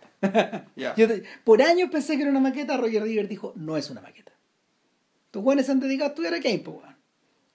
No, no, eso fue ni... Mientras eso no me muestren la foto de la filmación, fue una muestran invención el aparato, digamos, fue una invención de Tolan. Fue una invención de Tolan esa. Lo que hicieron fue el truco del pasajero. Ya. Levantaron el letrero, estaba partido en dos, lo levantaron, pero no es algo que utilizaran ahí. Los muebles Ujú. de los muebles que los No, muebles al- claramente hay un corte ya cuando entráis por Sí, el techo de vidrio y lo que pasa adentro anda no es el mismo lugar. los muebles al Claro. interior de las escenas de Kane Ujú, Muchos de ellos están cerrados, partidos en dos. El piso, ujú, el piso, como, como tenían el techo cerrado, Claro. el piso en las secuencias de Kane muchas veces está partido también. Ya, Hay hoyo. claro. ¿Cachai? No, Ya. es, no está completo. en el fondo es una inversión de la lógica Claro. para filmar. Lo que está destapado es el suelo, no está destapado el techo. Claro, el techo tiene que estar fijo y, y Claro. estar limpio y todo, y lo otro tiene ahí las formas que necesitan Pero bueno, bueno, movimientos. claro, y Sí, claro. esas son las invenciones de Tolan. Sí, claro. De la wea. Claro, entonces, va a entrevista fallada con Susan Alexander, que tiene esta entrada y esta salida por esta no maqueta que dice Ram. Y después, y aquí empieza la, donde empiezan los tres testimonios importantes, ¿cachai? Que, o, o los tres testimonios centrales, ¿cachai? que primero el diario de Bernstein, ¿cachai? que claramente es un... De Thatcher. De Thatcher, perdón. Que es una especie de... que el lugar es un, es un mausoleo gigantesco, digamos, que yo no puedo creer que un magnate de Wall Street, ¿cachai? Tenga este tratamiento semi pseudo religioso, digamos, de parte de la gente que cuida su legado. No, en el fondo esto, en el fondo es la volvemos a la idea, volvemos a la idea de que esto es un paisaje de la imaginación. Sí, ¿cachai? Entonces, claro. eh, y por lo mismo, ¿cachai? Artificio absoluto. Después vamos a la oficina de Bernstein, que Bernstein es un personaje más terrenal. Sí, a tener un gerente general, Es un gerente general de lo que queda del negocio de, de- de- del negocio de, de Kane, de Kane. de esa parte del negocio. Tiene un tremendo retrato de él detrás, digamos, que como casi como un icono religioso, igual que en el, el mausoleo de O sea, Thatcher. él digamos, opera por la admiración. La aspiración, la amistad, el cariño todos los años. La Que- lealtad. La lealtad absoluta. Gran personaje, ¿cachai? Gran, gran Una personaje. maravilla personaje. Bueno, de ahí él se despacha esta, esta micro historia de que usted no creería que, o sea, usted, usted- a, a ver, ¿cómo es lo que dice? Eh, que él dice que a veces dice que no hay, hay que no hay que desconfiar del poder del olvido, po, Sí. ¿cachai? Porque la gente olvida mucho de lo que uno cree, mucho No, menos de lo que uno no, cree. no cree. O sea, dicho de otra manera, puede ser un amor de juventud, pero que después de tantos años, ¿qué se va a acordar? Entonces él le cuento la historia. yo una ¿Por vez, qué no? Yo una vez cruzando el ferry de un lado para otro, no me acuerdo en qué río, eh, en el ferry que iba para el frente y a la dirección contraria había una muchacha a la que vi 10 segundos, ella no me vio y sin embargo no la he olvidado. En todos los días de mi vida me he acordado de ella. Claro. El, en esta canción Blind Willie McTell, eh, Bob Dylan describe una escena parecida. No sé si inspirada en Kane, pero describe a los personajes con la misma lógica No. y con esta misma idea indeleble de que Mm. queda, queda atrapado para siempre el, el personaje dentro de la canción. Claro, entonces primero está la entrevista y él, a partir de ahí se da el paso, bueno, va a hablar con el que era su mejor amigo, con el señor, con el señor Debería Leland. buscar a Jedediah Leland, a Jed Leland. pero, pero probablemente esté muerto. Y el periodista, buen periodista, dice, no, no, para nada, está en un sanatorio en Nueva York, aquí a la vuelta, bueno, qué, qué sé yo. Y, y ahí lo va a ver, y, y uno podría decir que es el testimonio más importante de la película, que ocupa más minutos, Sí. y es el donde, que es como donde- también donde se cuenta básicamente lo- los hechos centrales. Sí. Y en el fondo del raconto de esta historia de amor entre los dos. po. Claro, O sea, si, si, si hay una historia de amor en la película es esa. es esa, y claro, y es también la historia de la gran traición. Claro. de la gran traición. Finalmente, volvemos a, a- ahora a la, a la entrevista. Sí se produce la entrevista con, con Susan Alexander. Eh, esta sobre y básicamente, y que esto está hecho más o menos para ir contando las cosas en orden cronológico, aunque claramente en, en el caso de Bernstein ¿cachai? Puta, te cuentan también episodios ya de más viejos. Ah, Pero en general esto está montado en orden cronológico, más o menos, claro. más o menos. Y queda una, una, una, una, un testimonio más que es el de el mayordomo. El del mayordomo de, de, de Sanadú. Que ya, que, que ya en el fondo el personaje ya, ya eh, evoca un- a un Kane sumergido en su propio laberinto. O sea, un Kane que, que ahí está, yo creo que ahí la cosa, ahí yo creo que el, ahí la distancia se nota demasiado.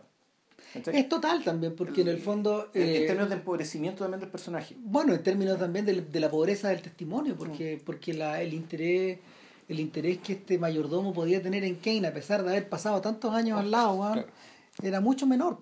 Lo, lo invertido emocionalmente era mucho menor. Sí, no, pero, pero es que eso es al revés, eso es así, porque yo creo que Wells y, y el co-guionista, digamos, no tenían herramientas para hacer un perfil más complejo ni más cabal de este personaje. Que yo creo que no. y que estaba, o sea, o, o, dicho de otra manera, no o, o, no, tenían los elementos, o decidieron básicamente, eh, dado que querían hacer una película que en el fondo una vendetta personal, ¿cachai?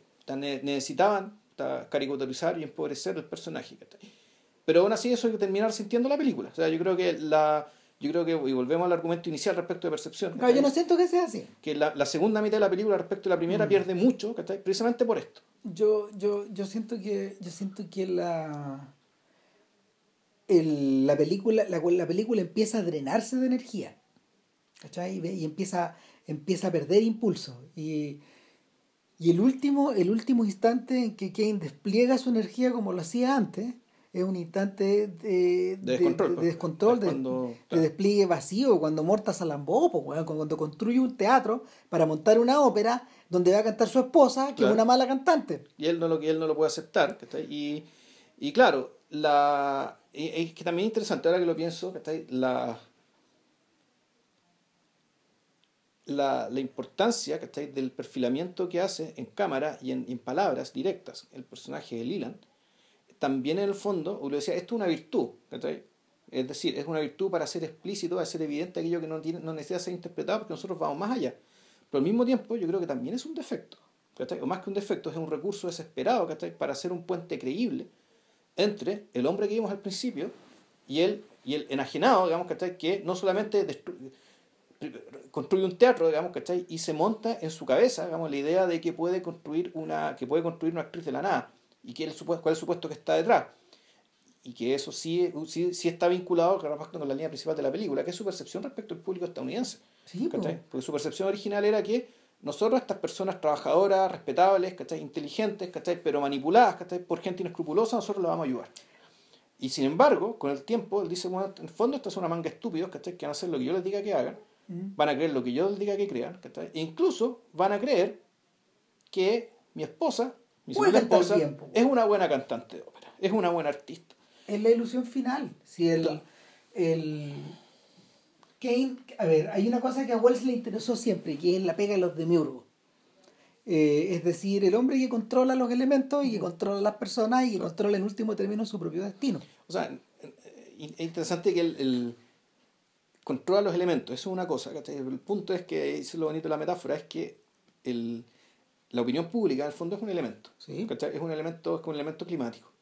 Mm. Es un elemento climático, a diferencia del elemento climático, bueno, en realidad está por ahí nomás porque ahora efectivamente también nosotros estamos cambiando el clima.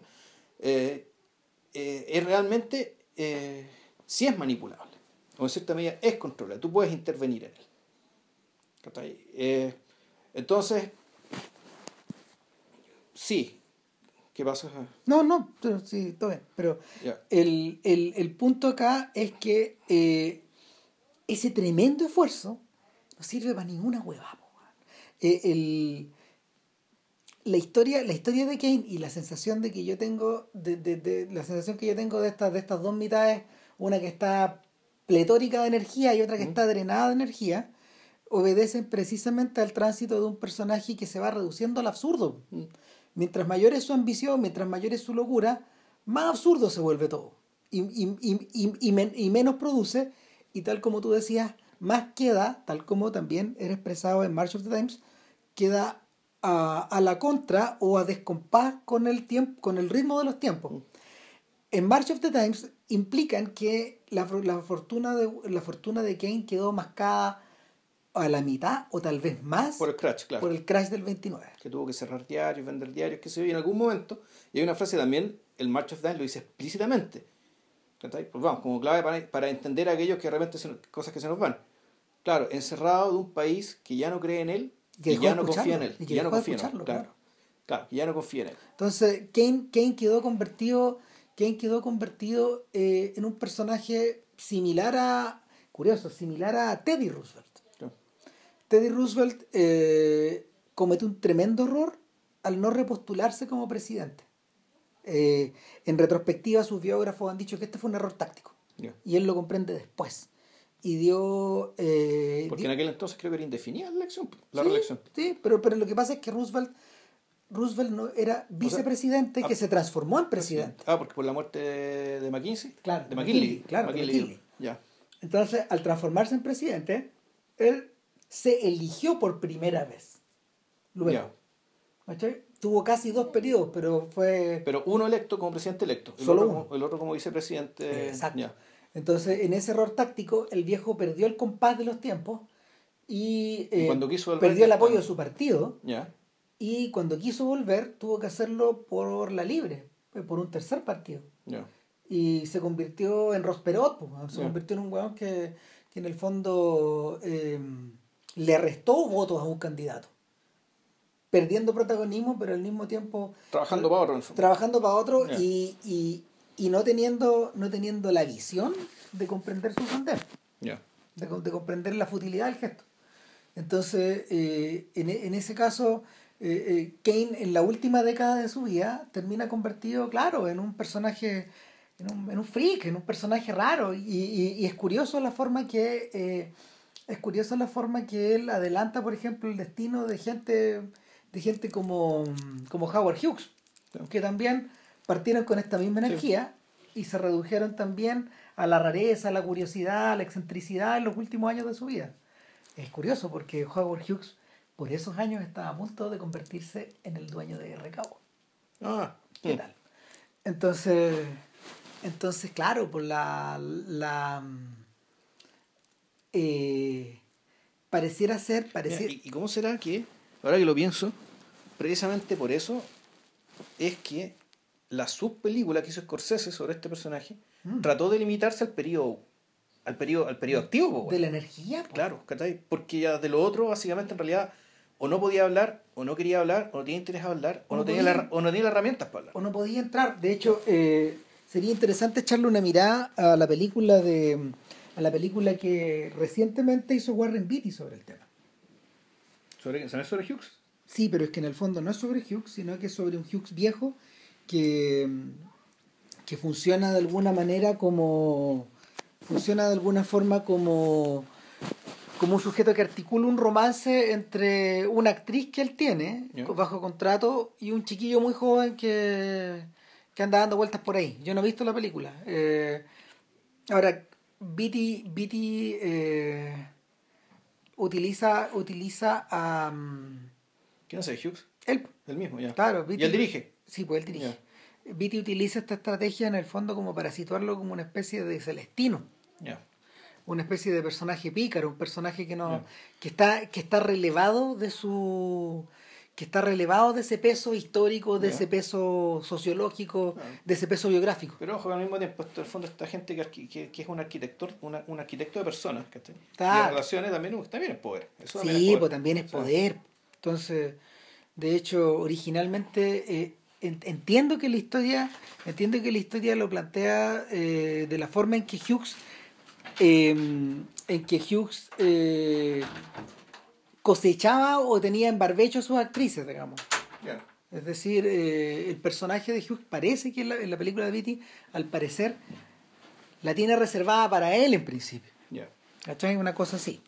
Pero, pero nada. Pero tú lo que estás contando básicamente es la historia de un granjero o de un criador de caballos. Sí. O sea, eso es, digamos, y que, y que en el fondo las actrices son, son el ganado el que hace negocio, weón. Claro, sí, es una mirada, es una mirada que es la de un mirada de un viejo Mm. a la industria. A una industria en la que en el fondo él fue él tuvo arte y parte. Sí, porque Viti trabajó en ese mundo, Sí, y, en por el lo que mundo dicen, se- y por lo que dicen se lo puso a... a, a, a- cuatro, como cuatro mil personas. Claro, ya. Eh, eh, en- eh, él trabajó en el antiguo, en la antigua versión de Hollywood y en la, en la, en la siguiente versión de Hollywood. el de ahora, sí. pues. Claro, y, y- no, y en la de los Y en el 70. medio, y en claro, la de ahora. Claro. Entonces, entonces claro, el, el personaje de el personaje de Kane queda incluso privado de lograr ese eh, eh, eh, este acceso este acceso a a la emoción a la subjetividad y al accionar y a la personalidad de los otros. Claro, y, y por eso es que a mí me, parece, me, me resulta tan fallida, ¿cachai? La, en el fondo, la, ¿qué hace Kane en este castillo? Nada, po. para mí no me resulta para nada fallida. A mí me, me, me, me dice, puta, pero ¿es esta la misma persona que vimos al principio? ¿Es creíble que sea la misma persona? Sí, pues, pero eso es lo fascinante. Mira, para mí hay tres, hay tres instancias que definen este Kane viejo, este Kane de plástico, este Kane impotente, Mm. este Kane emasculado. Una es una escena, de hecho, que la discute James Narmore y que es una invención de Toland. Y es que hay un momento en que Kane se para frente a eh, un enorme. ¿Cómo se llama? Un enorme fireplace. un- Una, fo una- una fogata puerto de una casa, pues, una web Claro, claro. y, y Narmore dice, eso que ustedes están viendo ahí, eso es un truco de, eso es un truco de el, del lente, Ya. del ¿En lente, qué sentido? que está, está alterado, está alterado el tamaño y la construcción de esta cuestión. Que esta fogata era más chica y la web la hacen ver gigantesca. Exacto, pero ya es grande, pero la hacen gigante a Claro. través del lente. La hacen gigante para que parezca. Es que, claro, ahí es decir, bueno, bueno ¿esto qué es? ¿Cachai? Es- Esto es obsceno, es, es- esta- esto es una boca, ¿cachai? es una boca en la que sale fuego, pero también el infierno. ¿cachai? O sea, puedes decir. Una, una fogata que está prendida que tiene, y tiene semejante dimensión. Y es el único mueble que hay ahí porque, eh, porque Susan Alexander está más adelante armando uno de estos puzzles gigantes. Claro, y que, y que ahí está el tema. La, toda la, todo el retrato, eh, bueno, y, y esto es interesante. El, es que esto uno podría atribuirlo ya a, a, a una, una- a un, a un tema de, de guion, digamos, y de, y de escritura. Es que el personaje, que el que está a cargo de tener la mirada, ¿cachai? Respecto a esta última fase, es el personaje que tiene menos luces también. Sí, pues. Es el que tiene menos elementos y menos, menos es la persona que, que tiene menos, está menos dotada para esta weá. O sea, más que notar, ¿no? es una, es una Es persona claramente que era, que era obtusa y, y, y- así fue reflejada, digamos, durante toda la película. Exacto, o sea, Y que, pero que claro, que sí tiene la claridad respecto a darse cuenta de que, uno, que se aburre, y dos, que eh, en rigor, en- en- después de muchos años, se da cuenta de que eh, en el fondo hay un objeto más, ¿cachai? De este weón. exactamente. Eh, eh, en un breve aparte, las tres mujeres de Kane son progresivamente más obtusas. ¿Cachai? Claro. Partimos con la, La madre. con la madre que posee la claridad total acerca del presente, el pasado y el futuro de su hijo. Claro. Eso también es raro. Eh, Pero, pero es que no es real, pues, si No, en el fondo es- un constructo. Claro, es un constructo tan. Por eso digo, el del realismo. Puta, Uno podría pensar, bueno, ¿y por qué con toda la plata que esta ciudad tiene no deja a alguien a cargo de su boarding house, digamos, y no se da con el cabrón chico y la vida millonario? Bueno, está la desconfianza del padre. Está la desconfianza que tiene del padre. Bueno, pues, de seguro con esa cantidad de plata que tenía pudo haber encontrado alguna forma ¿cachai? de haber estado con el niño. Sí, ¿cachai? claro. O sea, al fondo, estas son cosas que efectivamente, el, uno, eh, están, están puestas desde la, desde la, volvemos, desde la artificialidad, y dos, también está que ver- tiene que ver con el hecho de hacer, hay que calzar esto, hay que hacer calzar No, esto con la vida del propio Y con el propio y de- no, y desde la desde la des- desde, la desde la nube, desde la nube, desde la desde la niebla de la subjetividad. Si este es el retrato de Thatcher también. Exacto. Thatcher, ¿cuánto conoció a estos huevones? Nada. Media hora. Claro, el- eso es una cosa. La segunda mujer, la, la, la hija, la, la, la sobrina del presidente, es una persona de muchas luces. Ella también entiende quién es Charlie Kane Sí. y, y, y lo comprende a cabalidad. Quizás lo comprende mejor que él mismo. Eh, de hecho, cuando, cuando Charlie llega vestido de blanco, el único instante en que está Sí. vestido de blanco, purificado weón, Sí. por esta mujer, eh, llega inseguro, llega tambaleante, llega apurado. O sea, te da la impresión de que quiere ir al baño, weón. Tiene esa, esa conducta física. sí, sí, de que, de- de que tiene un problema en el estómago, de Exacto. que tiene que correr al baño, o sea, que, que se está yendo de ahí, que no Exacto. está ahí. Exacto. Vino que- por cumplir. Y que su imaginación está capturada y su energía está volcada en, en pasarlo bien, en ser feliz, en entretenerse. Nunca lo vemos, nunca, nunca, lo- nunca lo vemos pleno, pero parece que ahí tuvo plenitud. Sí. Pareciera ser. Y claro, y ella, ella, le, ella, le, ella le, le articula este mundo. De hecho, la película es salvaje porque poco después de que Kane se separa de ella, a los pocos años ella muere en un accidente automovilístico con su hijo. Con el niño, el- con el hijo único. O sea, Charlie Kane no deja descendencia. No. Cosa que no es el caso de Hearst. Hearst Sí, se dejó hijos, que Sí, está claro. cuento.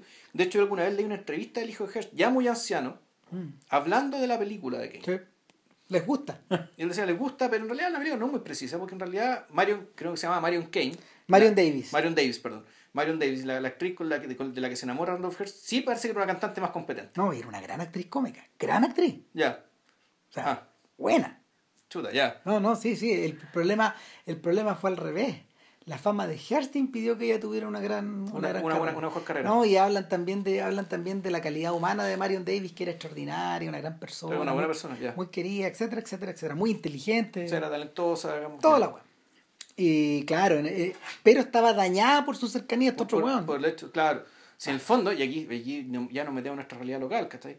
Claro, ¿qué hubiera pasado si Agustín Edwards hubiera enamorado, digamos, de una actriz famosa, importante y qué sé yo? Es que, eh, eh, y no, y yo diría, y yo diría que, yo diría que ni así calza tan bien, digamos, la. O sea, calza, pero hasta por ahí no hace. El No, fondo, no, claro. no es igual, pero lo más parecido que tenemos en Chile. Creo yo, digamos, eh, Es que yo diría que, yo diría que, yo diría que Charlie Kane es un entrepreneur en un sentido aún más moderno de la palabra. ¿Cachai? Eh, porque, o sea- porque de verdad, donde, donde, donde yo de verdad siento que calza, donde yo de verdad siento que calza es con Donald Trump. ya. Para mí, para mí la, porque, porque la noción de espectáculo que Trump tiene, Ujú. eh, es la es la noción que Kane tiene pues, en algún momento de esta historia. ¿Cachai? La, Es que yo no sé si es que, es que tiene noción de espectáculo, en realidad es la película misma que un espectáculo, que todo es espectáculo, volvemos a hablar de lo, de lo mismo. O sea, es espectáculo, ¿cachai? El homenaje que le hacen sus amigos, es espectáculo, ¿cachai? Su, su, su- el, todo, el, todo, el, todo el elemento, digamos, todo el momento, digamos, del discurso público, Mm. el, Es Hay- espectáculo la salida, la, la salida con las carpas, ¿cachai? Con, su, con sus amigos, con, su, con sus amigos, bueno, ahí en, Sana- en Sanadú. Bueno, todo es espectáculo. para bueno pa- y para terminar con la descripción de las mujeres de Kane, Susan Alexander eh, Susan Alexander viene a mm, viene a ser- viene a, viene a representar el papel del yes man. O sea, el Yes Man, no, y, y, y ahí está, volvemos, lo, lo, lo más brillante, ¿cachai? Eso es lo realmente brillante de la película, de nuevo, es que también lo hacen explícito, ¿cachai? Cuando eh, Charles Foster Kane dicen, puta, ella es el cruce absoluto del público estadounidense, Eso lo entiende bien. ¿cachai? O sea, su- eh, en el fondo, ¿cachai? Es- Y ahí, bueno, ahí, ahí viene como la explica ahí empiezan las explicaciones, los actos fallidos, las interpretaciones respecto de, bueno, ¿por qué Charles Kane se mete, ¿cachai? Con, Con esta chiquilla, con esta chiquilla que... que es no- como de su casa, es una buena persona, que no tiene ninguna gracia. es ¿cachai? cariñosa con él. Tiene sentido del humor, es como bien simpaticona, ¿cachai? Ah, se ríe de sus chistes, bueno, lo encuentra divertido. Bueno, en realidad la explicación también está. Le cae bien y no sabe quién es. Entonces, en el fondo, también estamos hablando de que Charles eh, Kane ya se está volviendo, a partir de, uno podría asumir que se está volviendo, se está volviendo medio paranoico. Respecto de que la gente no se acercaba a él, o se acercaba a él porque sabía que él era Charles Foster, Foster- Foster Kane, por lo tanto, gente que se acercaba a él por interés. Claro. En cambio, con esta chiquilla, digamos, ¿cachai? él podía, en el fondo no era Kane, o podía no ser Kane, o podía, o mejor dicho, tenía la ilusión de que no era Kane, de que no era importante ser Kane ¿cachai? para estar con ella. Claro. No eso, lo eso lo confortaba. Eh, pero, pero, Y que en el fondo, bueno, y ahí está el tema, él nunca dice, pero el fondo del efecto Rosebud es ese. ¿cachai? Y ahí uno podría decir, el Rosebud es- tiene que ver con la infancia. Sí, pero en realidad tiene que ver principalmente con el que lo que yo soy es una carga tan grande, ¿cachai? Tan grande, tan grande que puta, en realidad recuerda con mucho cariño el momento en que él no era él. bueno, y en ese momento, en ese momento, cuando conoce a Susan Alexander, en esa pieza chica, eh, En realidad no era tan chica la pieza. no, no, pero, pero era una pieza chica. fondo Comparado era con su mansión, claro. No, viene una pieza de arriendo en el fondo, que tenía que llegar con la puerta abierta. claro. Para que, que, tenía una landlady en el fondo. claro, para que, la, para que la señora que la arrendaba, digamos, no pensara que estaba dedicada a la prostitución, Exacto. por ejemplo. Eh, es en ese lugar donde aparece el globito de pi- vidrio por primera vez. Ahí está. Está en la mesa de noche de Susan Alexander. Ahí. Y es lo primero que Kane toma en esa habitación. Mm. Eh, ese globito aparece en cuatro oportunidades en la película. Pero es, eh, cronológicamente es el primer momento Dentro donde de la historia de Kane, digamos. Claro. Kane lo toma, lo toma y lo observa y lo sacude. Y lo mira. Y, eh, pero bueno, cierre de paréntesis y volvemos a las tres escenas que configuran este Kane vacío. La primera es esta escena, como lo mencionábamos, de este De la fogata de esta hoguera. y ella, y, y todo siempre desde el aburrimiento de ella. Sí. Porque uno podría decir, claro, porque el, el- el perfil es tan vacío? Porque el perfil de una persona vacía, digamos, que- Claro. que está vaciada por culpa del aburrimiento. La, la segunda escena clave es la de la destrucción de la pieza de. Susan Alexander. ¿Qué es lo que hace Kane y qué es lo que hace Wells?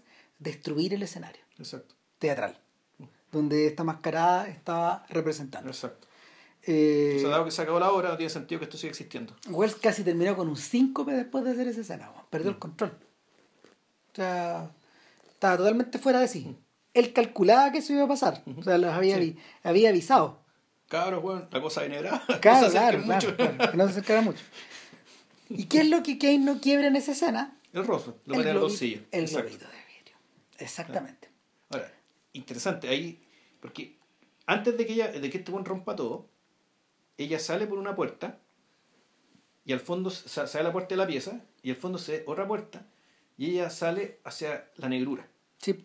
Y sin embargo, cuando el recuerdo, eh, con- contamos el mismo recuerdo del lado del mayordomo, y hay esta escena muy bonita donde está King de perfil, está la entrada del castillo y hay una transparencia donde se ve la playa de fondo. Claramente es una transparencia, Sí, claro. en un lugar, ¿verdad? Y sin embargo, nosotros estamos viendo, en- mir- miramos por la misma puerta hacia adentro, y sin embargo, es imposible que eso se vea oscuro. No, pues. ¿Cachai?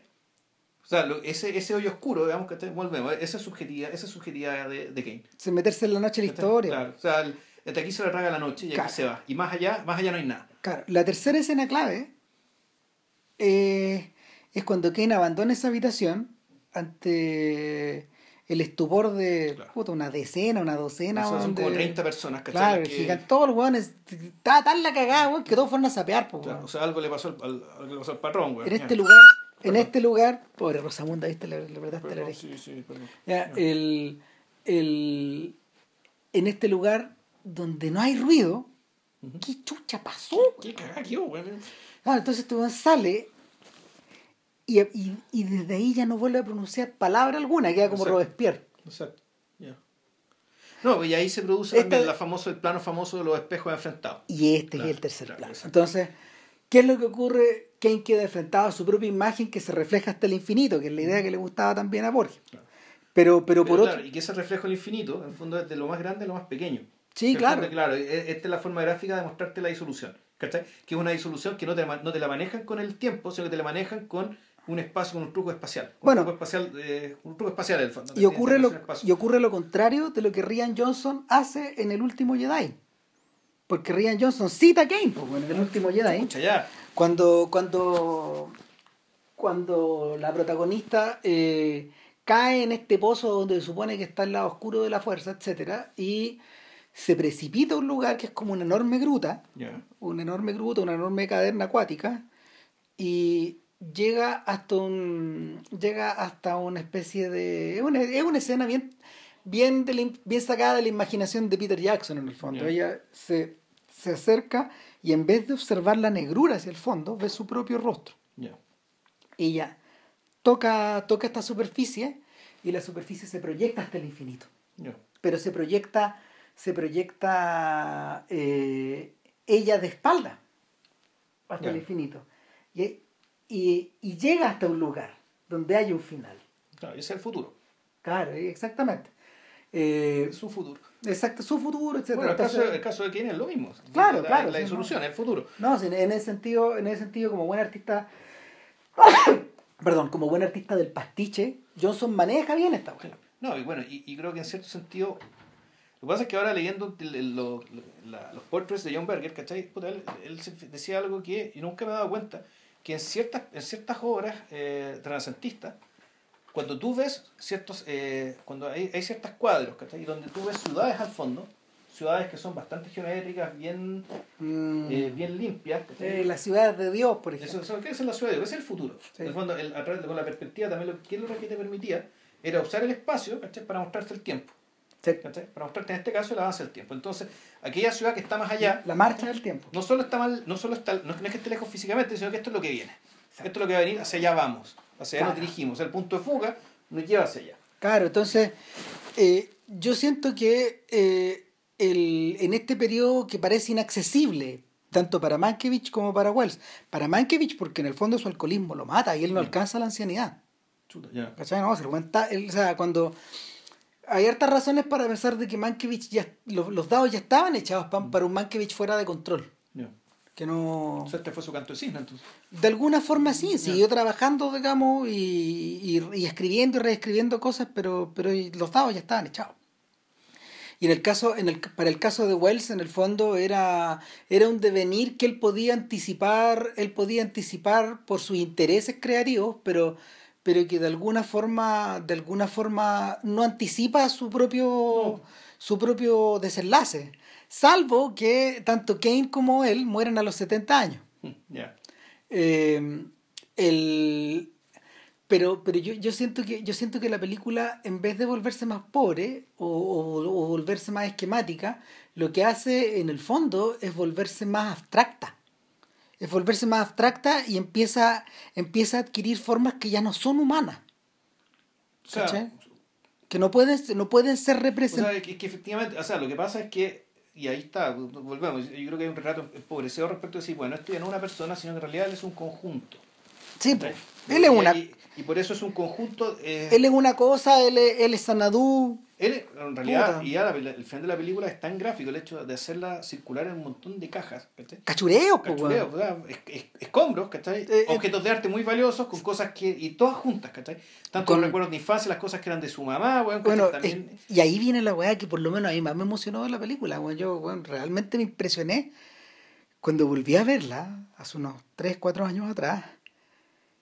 Y claro, ahora con las teles más grandes, digamos, no sé, y con, con, con, una definición mejor, tú empiezas a ver todos los decorados de la película ahí. Sí. En el fondo esta hueá es la trastienda, es las bambalinas, po, weón. Eh, o sea, por un lado son las bambalinas del teatro. Por otro lado, son, por otro lado, eh, es la cabeza de Kane. O, o la vida de Kane Sí. expresada en estos cachureos. O sea, claro, fondo, Eh, pero como un, un, un hombre que está, y fondo, y la tragedia va por ahí, aunque esto es, que es un weón que básicamente lo único que se dedicó fue a comprar cosas, Exacto. a El, acumular cosas. eh, el Diógenes de Kane, Sí. weón. Y, y el.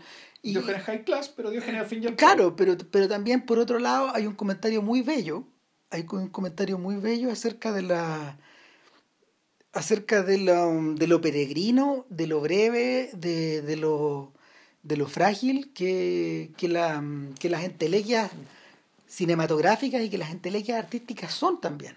Porque, porque, el, porque aquí tienes la colección de todos los objetos que se usaron para hacer Ciudadano Kane. También, en la fisicidad de estas cosas. Esto es todo lo que usamos. Y más. Y más. No, y harto más. Claro, y harto más, pero, pero aquí están, aquí están los elementos clave. Está, por ejemplo, hay cosas divertidas, están las mesas de noche, ¿cachai? Tú veis, tú veis los diarios que aparecen en la foto, donde estos buenos Ya. están parados, esta foto famosa. También están los diarios.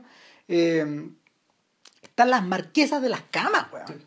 No, si en el fondo es... Están, El efecto de, de transitar por, por un lugar como ese, en el fondo es transitar por un cementerio también. sí, po. Porque el cementerio también tiene un poco esto, el efecto de la agregación. ¿Cachai? La- Arcadia Ego, weón. la, la agregación de. No, la, la agregación de, de gente, de historia. ¿cachai? Entonces, andar por el cementerio general, ponte tú, ¿cachai? Puta, igual es, Eh, es, un, es un paseo con la historia de Chile. Es testimonio, eh, eh, lo que tú ves al final es testimonio de una vida, pero también Pero de, de, es- de más. Y de, y de, Sí, de sus sí, ambiciones. Claro, pe- de la suma de sus ambiciones, pero el testimonio de una vida vivida, pero al mismo tiempo es un escenario mortuorio. Sí. Eh, es la tumba del faraón.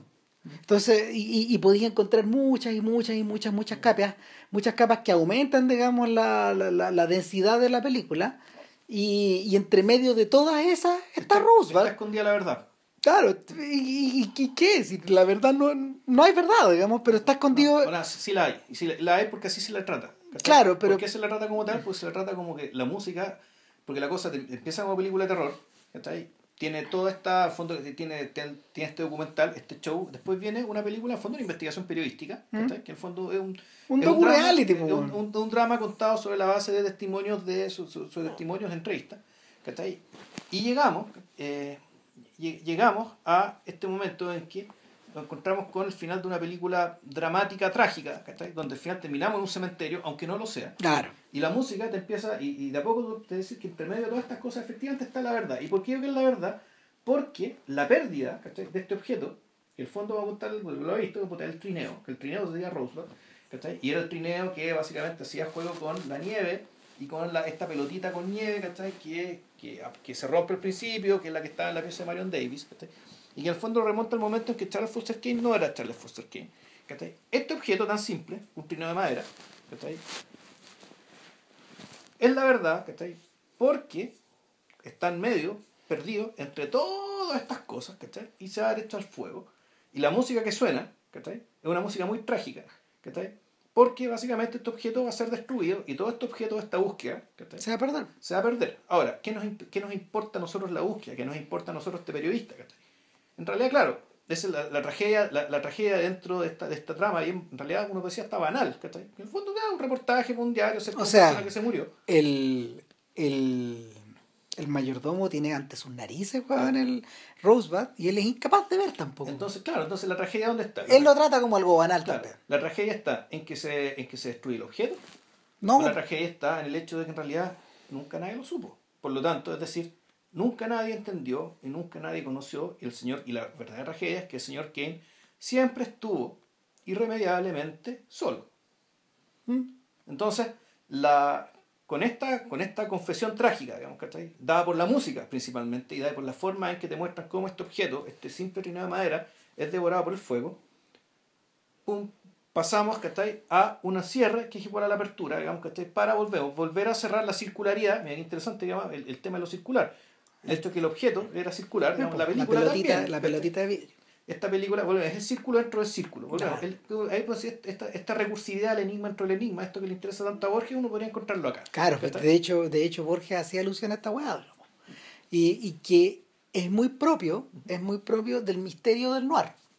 Del, del, del, lado del lado misterioso del noir, no del lado social, no del lado no, no, no, no del lado angular, no de la no del lado que tiene que ver con la pérdida. O con la sordidez. No, no, no, claro, no, no. Esto tiene que ver con el lado gótico del noir, con lo que está heredado, con lo que está heredado del romanticismo del siglo XIX, claro, y del terror. terror que, claro, entonces, exacto. Y el ahora, por otro lado, por otro lado, eh, Wells, Tolan y toda esta gente eh, lo modelan de forma que em, este tremendo, este, este tremendo movimiento de cámara que va mostrando esta, va mostrando estos cachureos, digamos, eh, y estos tesoros, esta cueva de. Este cementerio. Claro, esta cueva de Alibaba, etcétera.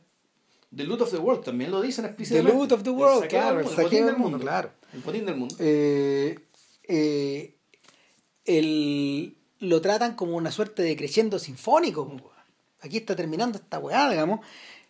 Y está logrado, está logrado, es uno de los grandes finales de la historia, de la historia. es uno de los grandes finales, es uno de los grandes finales de la historia de la ficción, no del cine. claro. De la historia de la ficción, de la weá ficcionada, digamos. la primera Indiana Jones no ha sido una, un homenaje ha sido, ha sido un homenaje burlón, porque en el fondo, claro, la, el arca piedad perdía como Rosebud. Queda perdida, pero, pero un universo más ordenado. Eh, que tenía cierto orden, porque estar en nuestro museo, entonces esto era... No, no, no, estaba, estaba, estaba metido en los archivos nacionales y en el fondo, en el fondo los salvajes, los, los, salvajes del comentario de, de, Spielberg y de Lawrence Kasdan y de George Lucas era que era que eh, la pesadilla ya no estaba metida, la pesadilla de, de un objeto perdido ya no estaba subsumida en un desorden, en un caos, sino que en un orden perfecto. No, claro, no, y aparte que en el centro y en el corazón de nuestro orden. Claro. Entonces, eh, es doblemente inquietante. Mm. Es doblemente inquietante porque en el fondo eh, Rosebud se consume en el fuego y se consume a sí misma la película. En cambio, esta weá, esta otra queda, queda como latente. esperando, esperando despertar. Es una latencia que está esperando despertar. De hecho, despertó, weón. Claro. Despertó, pues, ya. Sí, sí, despertó. Literalmente. Despertó, ya. Entonces, eh, nada, pues. Yo creo que, yo creo que Wells y todos los involucrados estaban conscientes de lo que habían hecho.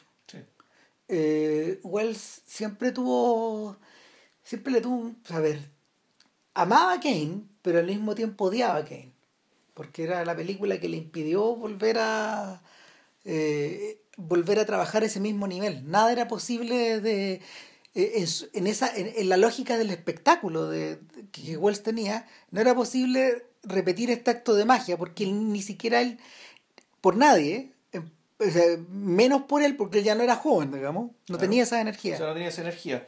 Sin embargo, No sé si tuvo a Greg Toland de nuevo no, su no, lado. no, porque además Tolan murió poco después. No, no, y aparte que este, volvamos hasta el hecho de que, claro, esta película además la hizo, y le duela, la hizo dentro de la lógica, dentro de los estudios. Claro, y Claro. la, y la hizo precisamente en un periodo de esplendor. Claro. en el periodo de esplendor de los estudios, cuando, cuando los estudios atrapaban The Loot of the World, Sí. Cuando los, los estudios en el fondo saqueaban todas las artes para poder Saqueaban la arte, sacaban los ponerla al servicio del comercio. saqueaban los talentos, ¿cachai? Saqueaban todo, Todo, o sea, todo, todo, llegaba. todo.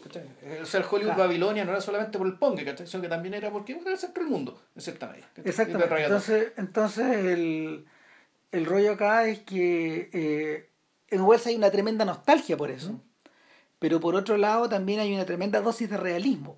Él sabe que él sabe, eh, o sea, eh, él yo creo que en cierto momento llegó a estar consciente de que sí, de que, de que Campanada a Medianoche era una película más importante para él y era una película más importante en términos cinematográficos, eh, en términos de desafío, etcétera. Pero Kane estaba Sí, no, no. en otro nivel. No, y aparte, digámoslo, ¿cachai? Eh, Y, y por todos los datos que diste tú, Ciudadano King también es una obra donde él era muy joven, ¿cachai? Y por lo tanto es una obra con mucha energía suya, también con la energía de mucha otra gente igual de importante que él, o casi igual de importante que él. Claro. Las otras son obras de, de su genio individual.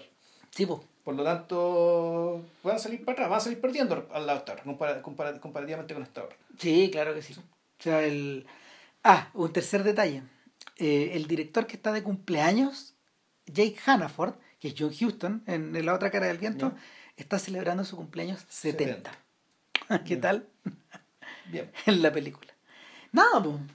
Vean Kane o repítanse Kane. Que, bueno, La gran ventaja que tenemos ahora, para los que, por ejemplo, la vimos en VHS cuando éramos chicos, es que esto se ve como 500 mil veces sí, mejor. Está restaurado, se ve la raja, bueno, está Era todo chancho. man. Se, se ven todos los detalles, que no, no, en realidad vean, es visión obligada y, y nada, pues para la próxima semana en principio, y si nada sale mal, iríamos con... eh, First Reformed. bueno, yo todavía no la veo, ¿ah? o sea, si no me En gusta... principio. en principio si no Mandamos la chucha. Mandamos la chucha, hacemos otra cuestión, ¿cachai? Pero en principio sería First Reform y algunas otras películas más de Paul Schrader, que está ahí en, en una línea comparable, o sea, semejante pero comparable. Claro. Así que eso, que estén muy bien Nada, pues. y pues. Vamos, chao. Vale, chao.